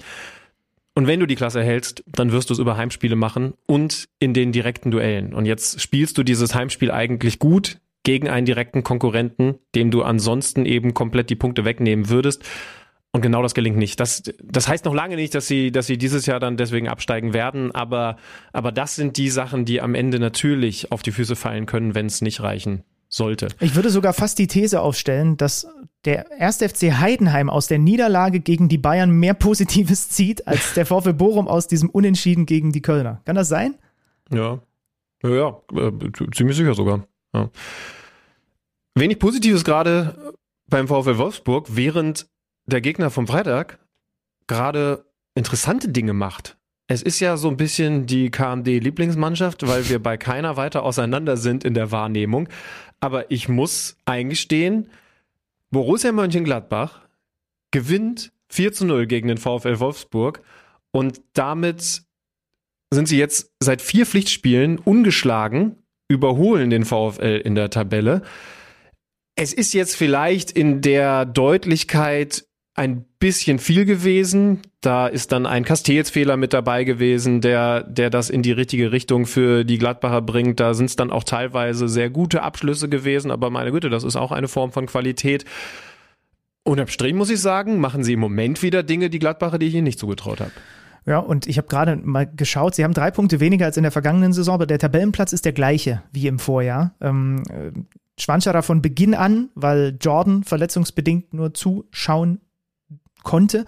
Und der macht dann nach einer Viertelstunde Schwanscherer auch das 1 zu 0. Äh, Honorar, schöner Doppelpass mit Player und dann äh, Schwanscherer, der das Ding vollendet, sieht, sieht Wolfsburg zum wiederholten Male dann auch wie in den letzten Wochen erst Kaminski auf Außen, dann Borneau in der Mitte, sehen sie einfach defensiv nicht gut aus. Dann hält, ihnen Castells erst noch äh, gegen Plea das 0-1, sage ich jetzt mal, und dann spielt er aber einen Fehlpass hinten raus, genau ins Zentrum in den Fuß von Rocco Reitz, der dann auch ein super Dribbling ansetzt, äh, einmal noch den Ball hinterm, hinterm linken Standbein, zack, am Gegenspieler vorbei und dann perfekter Abschluss, sein erstes Bundesligator dann auch natürlich, das passt dann zu der Geschichte mit ihm als diesem Gladbacher Eigengewächs im eigenen Wohnzimmer. Ich habe mir übrigens sagen lassen, ganz interessant, dass das dass, dass, dass man das auch wegen Abseits hätte aberkennen können. Da guckst du jetzt ver verwirrt, ne?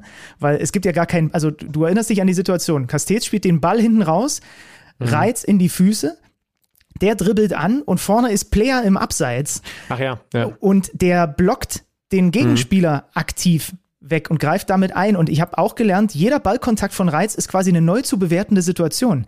So, mhm. und äh, das, also da hab, ist mir fast das Hirn explodiert, als ich das äh, mitbekommen habe, weil es halt ja gar keinen Pass auf den im Abseits stehenden gibt. Aber auch bei einem Dribbling eines anderen Spielers kannst du im Abseits stehend ins Spiel eingreifen, wenn du, keine Ahnung, faul spielst oder in dem Fall blockst. Äh, mhm. Habe ich überhaupt nicht drauf geachtet in der Live-Situation. Ja, also das ist mir aufgefallen, weil es natürlich eine Situation ist, wir hatten es vorhin, die den Verteidiger beeinflusst. Ne? Also es mag, es mag Rocco Reitz jetzt nicht beeinflussen, zum Glück für die Gladbacher, weil er das eben individuell super macht, aber der Verteidiger wird de facto beeinflusst.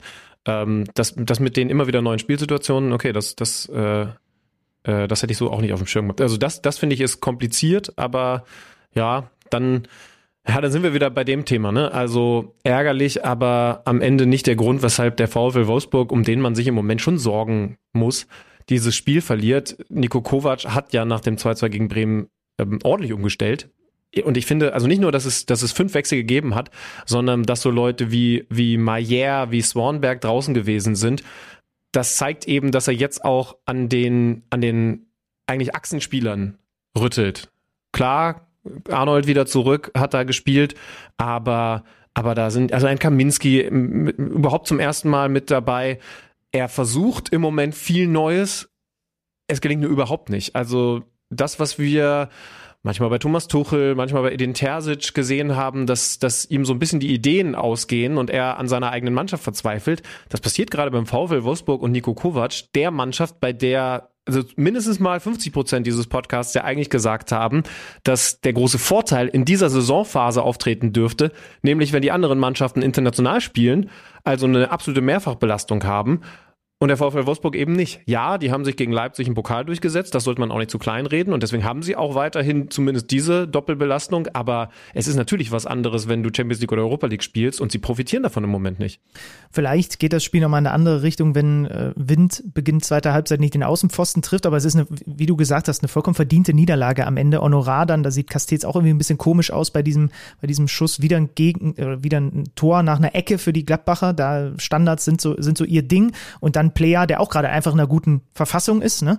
Und, ähm, und dann das 4 zu 0 macht, ja, und dann spricht Maxi Arnold von einer ekligen Situation und unglaublichen Fehlern und Nico Kovac sagt, vielleicht ist es gar nicht so schlecht, dass manche jetzt erstmal bei der Nazio sind und auf andere Gedanken kommen, weil irgendwie müssen sie dann diese Länderspielpause bestmöglich nutzen, jeder irgendwie für sich, um dann eben in den Wochen danach mal wieder irgendwas Zählbares zu liefern, weil die sind so fehlerbehaftet in ihrem Spiel. Ist nur äußerst ärgerlich, wenn du dann natürlich nach der Länderspielpause ein Heimspiel gegen RB Leipzig hast. Unterm Strich haben wir einen elften Spieltag der Fußball-Bundesliga erlebt, ohne einen einzigen Auswärtssieg. Paar Remis haben wir ja. gerade vor allen Dingen am Samstag aufgezählt, aber ansonsten nur Heimsiegen. Was wir jetzt wild interpretieren können, im Zweifel für die super Heimstimmung in den Stadien spricht. Ich war ja am Freitag am, am Millantor. Ist, ist das Hells Bells weiterhin die Nummer eins der Einlaufhymnen? Ich bin ja, ich bin ja durchaus Fan. Ich weiß, das ist eher ein Außenseiter-Tipp, aber ich bin ja durchaus Fan, habe ich hier auch schon mal gesagt, von der Leipziger Hymne, die, die glaube ich ja von The Mandalorian das, das Theme ist, die kurz vorm Anstoß kommt, aber es ist keine klassische Einlaufhymne, glaube ich. Ne? Ich weiß, als ich am Freitag am Millantor war, habe ich wieder gedacht, ich weiß nicht, was da aktuell mithält. Ich kann das nur aus der Ferne beobachten, weil ich noch nie in meinem Leben am Millantor im Stadion gewesen bin und deswegen habe ich die Hells Bells noch oh, nie should. live gehört, was natürlich ein Skandal ist und vielleicht muss ich das auch irgendwann nachholen. Aber es ist zumindest schon so, dass wenn man es auch am Fernseher dann sieht, äh, es sehr atmosphärisch rüberkommt. Das kann ich schon ich, sagen. Also man muss ja ein bisschen trennen. Es gibt ja so klassische Hymnen, You Never Walk Alone äh, als bekannteste, die dann, die dann kommen. Du hast die Vereinslieder in in Köln, jetzt auch in Leverkusen und sonst wo. Aber aber Hell's Bells kommt ja tatsächlich beim Einlaufen. Und das, das ist halt schon, ähm, also das hat nochmal so einen eigenen Charakter. Dieser, dieser Moment, wenn die aus, aus den Katakomben kommen und dann zu diesen, zu diesen Klängen rausgehen, das hat schon was Besonderes, besonders Cooles. Es ist jetzt auch nicht so, dass da, dass da dann das ganze Stadion komplett mitsingt. Also es gibt tatsächlich so ein bisschen Mitgesang, habe ich jetzt kennengelernt, aber, aber es ist halt vor allen Dingen von der von der Stimmung her was was, was sehr geiles und ich glaube sowas macht ja auch was mit einer mit einer gegnerischen Mannschaft ne? Also war wir können ja ein bisschen ausführlich darüber reden. War jetzt am Ende 0 zu 0 nicht die beste Saisonleistung von der Mannschaft die aber in der zweiten Liga über die wir hier in diesem Podcast in dieser Saison ja noch nicht geredet haben zumindest so gut wie noch gar nicht die da mit 27 Punkten an der Spitze steht. Vor dem Stadtrivalen dem Hamburger SV die haben 24 Punkte, sind also drei dahinter. Es war ja ein insofern besonderer Spieltag, dieser bereits 13. in der zweiten Liga, da mit St. Pauli, Hamburg, Kiel und Hannover die Top 4 Mannschaften direkt gegeneinander gespielt haben.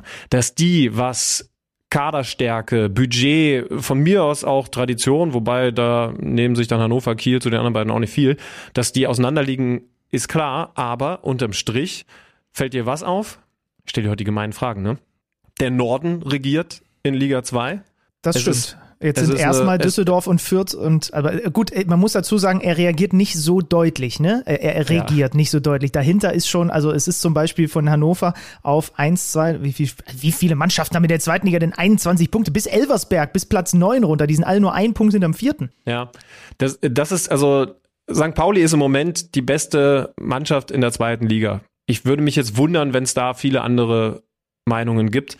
Der Hamburger SV hat mit der 2-4-Niederlage in Kiel ein Blaupausenspiel, wenn es nicht gut läuft für den HSV hingelegt. Liegt 0-2 hinten nach, nach individuellen Fehlern, auch, auch gut durchgezogenen äh, Umschaltaktionen von, von Kiel, aber eben schon auch viel Eigenverschulden.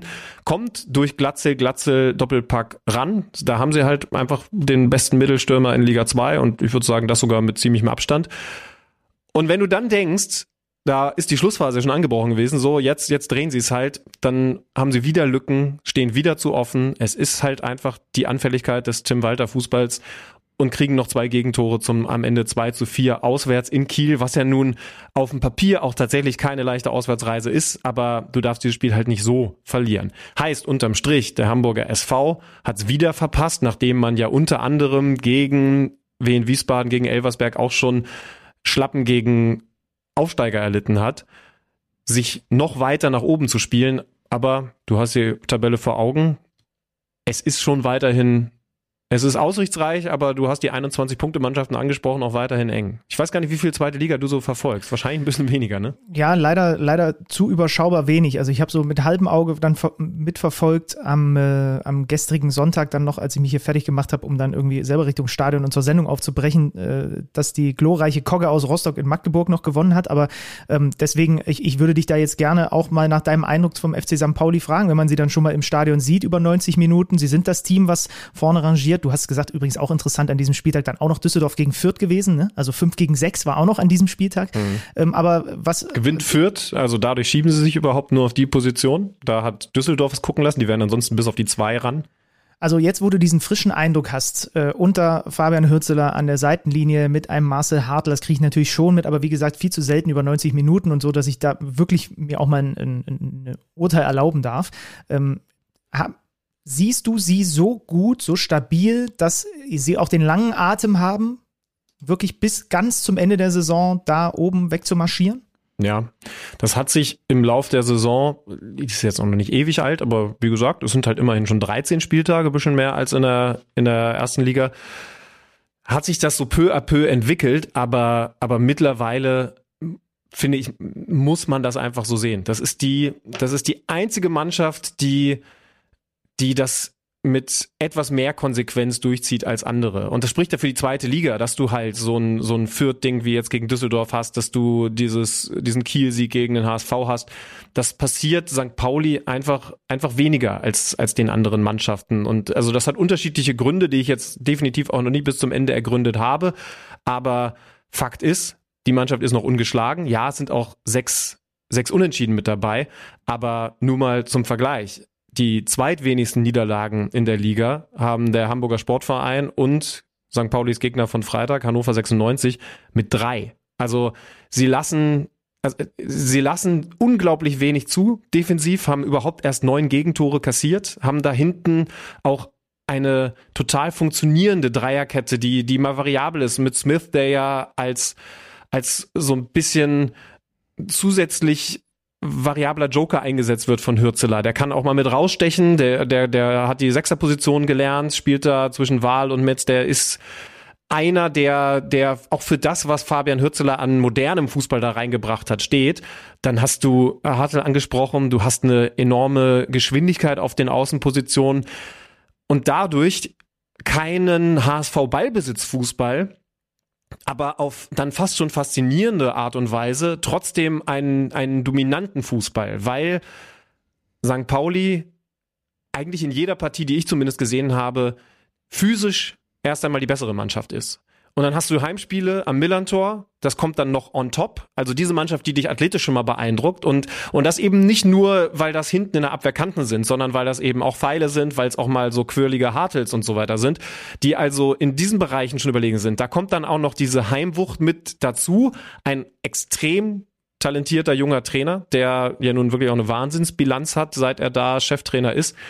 Und ich will es jetzt auch nicht zu groß reden. Natürlich ist der Abstand nicht, nicht, nicht phänomenal groß und dieses 0 zu 0 gegen Hannover 96, überschattet von den Ereignissen, die es da im Hannover-Block gegeben hat, war definitiv jetzt nichts vom, vom Himmel spielendes. Aber aber es ist, finde ich, die einzige Mannschaft, bei der man sagen muss, so eng das alles ist im oberen Tabellendrittel, die da raussticht. Ja, und es ist ja interessant, dass du das sagst. Wie gesagt, ich habe jetzt gerade auch mal so ein bisschen geguckt, dass sie, dass sie halt immer Dreier respektive Fünferkette offenbar spielen. Äh, ich glaube, dass man am Ende vor allem eins braucht, und das ist diese von dir angesprochene Stabilität. Du brauchst nicht äh, du brauchst nicht jede Woche irgendwie, keine Ahnung, absoluten Spekta absolutes Spektakel. Das ist ja eher so der HSV-Weg, aber dann eben, keine Ahnung, die Woche drauf verlierst du wieder und so, ne? Es reichen dir dann halt, wenn ich in die letzten Wochen reingucke, 2-1 gegen den KSC, äh, 2-0 in Elversberg gewinnen, okay, ja, nur in Anführungsstrichen 2-2 in Paderborn, aber dann nimmst du dann auch wenigstens einen Punkt mit. Ähm, wenn du viele solche Spiele, solche Spiele hast, ne? Und sie haben auch schon Schalke geschlagen, sie haben die Hertha geschlagen, ähm, das ist jetzt das so, was ich aus der Ferne so ein bisschen mit reingeben kann, dann ist das eine perfekte Ausgangsposition, um am Ende aufzusteigen. Weil Stabilität, Kontinuität, kontinuierliches Punkten, keine Ausreißer, keine, keine, keine Schwankungen in, den, in der Form, das ist das, was dir am Ende, was dir am Ende durch diese zweite Liga durchhilft. Und das, obwohl im Moment ein Kapitän, der normalerweise Kern der Mannschaft ist, also im Zentrum der Mannschaft agiert, verletzt ist. Ähm, also das, das kommt dann auch noch mit dazu. Ne? Jackson Irvine, ich glaube, fällt auch noch ein bisschen länger aus, aber da da will ich jetzt nichts Falsches sagen. Also es ist bis dahin beeindruckend, was, was Verletzungen angeht, muss man beim HSV schon auch einmal erwähnen, dass die gerade in der Defensive gebeutelt sind. Da hat es jetzt im Spiel gegen, gegen Kiel die nächsten ja sich vergrößernden Sorgen gegeben, weil Ramos rausgehen musste. Der ist ja von, von Bielefeld gekommen. Sie haben irgendwie keinen keinen so richtig klaren Stammspieler in der in der Innenverteidigung mit mit Ausnahme wahrscheinlich von von Abwehrchef Schonlau, der aber eben fast durchgehend verletzt gewesen ist in dieser Saison bislang. Dann ähm, wer war es jetzt? Ich glaube Ambrosius. Nee, wer hatte sich also Genau, ich glaube, Ambrosius hatte sich vor dieser Partie verletzt. Ich glaube, Haci Kadunic ist jetzt gesperrt. Also da muss Tim Walter ständig rumrotieren. Mein Lieblings-Zweitligaspieler Ludwig Reis im Mittelfeld mit Schulterverletzung noch eine Weile raus. Also bei all der Kaderqualität und, und dem sicherlich auch etwas mehr Geld, das beim Hamburger Sportverein im Vergleich zu anderen Mannschaften aus dem Unterhaus vorhanden ist, muss man sagen, dass die Mannschaft, und ich finde, die Sichtweise ist erlaubt, trotz enormer Verletzungsprobleme gerade auf der 2 steht. Also da ist noch eine Menge Luft nach oben und sie haben auch wirklich absolut grausame Spiele eben vor allen Dingen gegen die Mannschaften von unten eingefahren. Aber sie haben eben gerade in der ersten Saisonhälfte auch Spiele gegen Mannschaften von da oben gewonnen. Also, also das gegen Kiel war jetzt eher mal eine Ausnahme gegen den direkten Konkurrenten, so bitter das auch ist. Ah, schnelle Online-Recherche hat ergeben, ich hatte es auch noch so im Hinterkopf, mittlerweile ist Irvine wieder fit, der war jetzt nur gesperrt. Oh. Also ja, okay. der, äh, der hat jetzt nur gelb gesperrt gefehlt. Siehste, sehr so, gut. und dann gucken wir, Beitrag dann gucken wir natürlich nochmal, ähm, äh, gucken wir nach unten und da sehen wir auf dem letzten Platz den VfL Osnabrück, davor Eintracht, Braun, äh, Eintracht Braunschweig und auf der 16 tatsächlich den FC Schalke 04. Ne? Also wie gesagt, ich halte mich jetzt hier mit irgendwelchen, äh, mit irgendwelchen Urteilen oder sonstigen, äh, halte ich mich zurück, aber sie haben jetzt zu Hause gegen Elversberg verloren. Stimmung, was ich so lese, was ich so mitbekomme, ist auf einem absoluten Tiefpunkt beim FC Schalke. Äh, Trainerwechsel haben sie schon gemacht. Heidi, Deidi, mein lieber Mann, Leute, wir wollen euch eigentlich wieder in der Fußball-Bundesliga haben und jetzt seid ihr da mit einem Fuß in der dritten Liga oder was ich meine, es ist noch viel zu spielen, aber ja, aber, aber wenn du dich da umguckst, also du hast dann den, den Abstand auf 17 und 18, die, äh, also das war, finde ich, fast, fast das, nee, es war das emotionalste, was an diesem Spieltag stattgefunden hat. Braunschweig und Osnabrück haben sich ein direktes ne? Duell geliefert. Ja. Und Braunschweig gewinnt dieses Ding mit der letzten Aktion und darauf folgenden, ich weiß nicht, ob es gestoppt wurde, wahrscheinlich, circa sechs Minuten VAR-Überprüfung. Und ich meine, klar, also es war halt allen im Stadion an Hamburger Straße klar, dass hier ist jetzt gerade die letzte Aktion. Braunschweig mittlerweile in Überzahl und sie haben natürlich gewusst, also wenn wir dieses Ding gegen Osnabrück jetzt hier nicht zu Hause gewinnen, das ist so ein bisschen wie Bochum gegen Köln, welche Spiele sollen wir dann im eigenen Stadion gewinnen? Und dann wird es so genau angeschaut und ich glaube, es war ein Fall von, wir haben einfach nicht die Perspektive, die aufdeckt, ob der Braunschweiger mit dem Fuß wirklich dagestanden hat, weil es immer irgendwie verdeckt gewesen ist. Und, ja, und es war, glaube ich, auch noch eine Kamera ausgefallen, wenn ich es irgendwo. Ich habe Oh, irgendwo das hab gelesen, dass sogar auch Ja. noch irgendwas nicht funktioniert hat im Stadion. Ja, also das war schon krass, aber am Ende muss ich sagen, ey, das ist die letzte Aktion, dann bleiben wir halt die fünf Minuten länger. Wir haben eh alle nichts mehr vor. Hauptsache, man sagt da nicht vorschnell, ah, okay, dann, dann lass uns jetzt schnell sagen, das Tor zählt. Am Ende, am Ende war das Resultat Tor für Braunschweig wichtiger Sieg, aber um darauf zurückzukommen, die beiden Mannschaften sind hinten dran, fünf Punkte Rückstand auf Schalke, trotz dieses Sieges für den BTSV. Aber alles andere, der KSC, ne, der Lars Stindl KSC, Magdeburg, dieser spielerisch so starke Ostverein, Rostock kannst du mehr zu sagen. Und dann kommt auch schon die Hertha, ne? Es ist jetzt nicht so, dass man auf die Tabelle schaut und sagt, naja gut, Schalke nicht gut gestartet, aber vor den Mannschaften sieht man sie ja auf jeden Fall. Sollte man, aber aber diese zweite Liga, die, und das spürt Schalke natürlich gerade mit, mit aber komplett Gegenwind im Gesicht, die ist nicht einfach mal so wegzuspielen. Ja, und am, nach der Länderspielpause sind sie in Düsseldorf dran. Da Ja. haben wir dann übrigens, ich muss wieder mehr zweite Liga gucken. Wenn ich jetzt hier gerade sehe, HSV empfängt Braunschweig, Hannover spielt Nimm gegen dir mal ein Hertha. bisschen Zeit. Es Nimm ist- dir mal einfach mal, setz dich mal hin, mal nach einem schönen oder auch mal so vor einem schönen Erstligaspieltag, so am Samstag mal ein schönes 13 Uhr Spielchen. Was soll denn privat schon passieren, wenn du mit dem Vorschlag jetzt mal um die Ecke Der kommst? Derby Rostock gegen St. Pauli ist auch am nächsten Spieltag. Also das ist unser kleiner, kleines Roundup zur zweiten Liga. Finde ich schön, dass du das hier mal mit platziert hast, denn in der Tat haben wir da ein bisschen zu wenig drüber gesprochen bislang. Haben wir noch irgendwas auf der Agenda?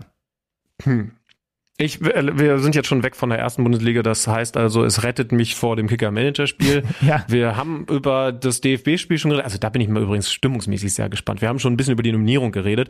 Aber Deutschland, Türkei oder ist es Türkei, Deutschland in Berlin, Samstagabend? Wird großartig. Eieiei. Ja, das wird richtig gut. Also das ist, kannst du ja auch auf andere Sportarten übertragen. Ich habe das im Basketball schon äh, hä- häufig erlebt, wenn dann in, in, das war in München der Fall, in Berlin habe ich es auch schon erlebt, wenn dann die äh, hier lebenden äh, türkischen Fans eben das quasi wirklich zu einem Heimspiel eigentlich machen für die türkische Mannschaft. Und da ist es dann ja jetzt sogar nicht in Anführungsstrichen nur Gala oder Fenner oder, sondern da ist auch noch die Nationalmannschaft. Und das in, in dieser Schüsse im Olympiastadion am Samstagabend um kurz vor neun, das könnte, das könnte richtig geil werden. Auch in der Konstellation einfach jetzt mit Nagelsmann und der neue, dem, dem neuen Schwung irgendwie, der da drin ist. Also ich glaube, dass ich mich seit, keine Ahnung, wahrscheinlich Jahren nicht mehr so auf ein Länderspiel gefreut habe wie auf das am Samstag. Ja, das ist bei mir ganz genauso. Ich glaube, das letzte war ähm, Debüt von Nagelsmann und davor als Völler gecoacht hat. Aber das ist doch auch schon wieder lange her. Also gucken wir uns natürlich an, Samstagabend. Ich bin wahrscheinlich sogar im Stadion. Und komm, so viel dürfen wir jetzt verraten. Ich fahre gleich, und das würde ich überraschen, mit dem Zug. Also das alleine ist halt schon, wenn man überlegt, wie meine Nacht gestern gelaufen ist, irgendwie eine dumme Entscheidung. Ich fahre zu Benny Zander. Ich fahre jetzt gleich, wenn wir hier fertig sind und Benny das Ding hochlädt, zu Benny Zander, weil wir morgen schon eine Aufzeichnung haben, die wir dann wahrscheinlich nach der Länderspielpause ausstrahlen werden. Ist die Welt nicht verrückt geworden? Das ist für mich einfach, ich kann das gar nicht fassen, was hier passiert. Ich hoffe, dass ich bis dahin mit der Arbeit fertig bin, dass ich dir, dass ich dich hier auch ein bisschen verköstigen kann in Leipzig und so. Aber ich glaube, das werde ich hinkriegen. Ja. Hey Leute, darauf könnt ihr euch freuen. Also, Samstag, Länderspiel. Gibt dann ja auch noch ein zweites in Österreich. Ist ja auch nicht irgendein Gegner. Grüße an Ralf Rangnick. Dann äh, nehmt euch vor, ein bisschen mehr Zweitliga-Fußball zu gucken. Gerne natürlich auch eure Eindrücke. Der künftige Bundesliga All-Star-Coach Benny Zander erwartet eure Einschätzungen zu seiner Kadernominierung und dem, was die gegnerischen Ligen so aufzubieten ich haben. weiß jetzt schon wieder, ich weiß jetzt schon, wenn wir das an, wenn die, wenn die Social-Kollegen beim Kicker oder bei The Zone das machen, ich weiß jetzt schon, ach, aber, aber Frankfurt spielt Volleyball oder irgendwie sowas wird dann 100 Pro wieder kommen. Leute, es war wirklich nur außer, außer kurzen, kurzen Hüfte geschossen, nee, wie man komm, sagt. Nee, komm, das, das sagt der Julian Nagelsmann auch nicht. Ne? Und da, da dürfen wir auch kritisieren. Weißt du? Ich, ich möchte diese Mannschaft jetzt auch spielen sehen, mit Benny Zander an der Seitenlinie und von draußen so. Und damit verabschieden wir uns für die heutige Folge. Leute, letzte Kette ist immer die ärmste Kette. Tschüss. Ciao. Kicker meets the Zone, der Fußball-Podcast. Präsentiert von Tipico Sportwetten mit Alex Schlüter und Benny Zander.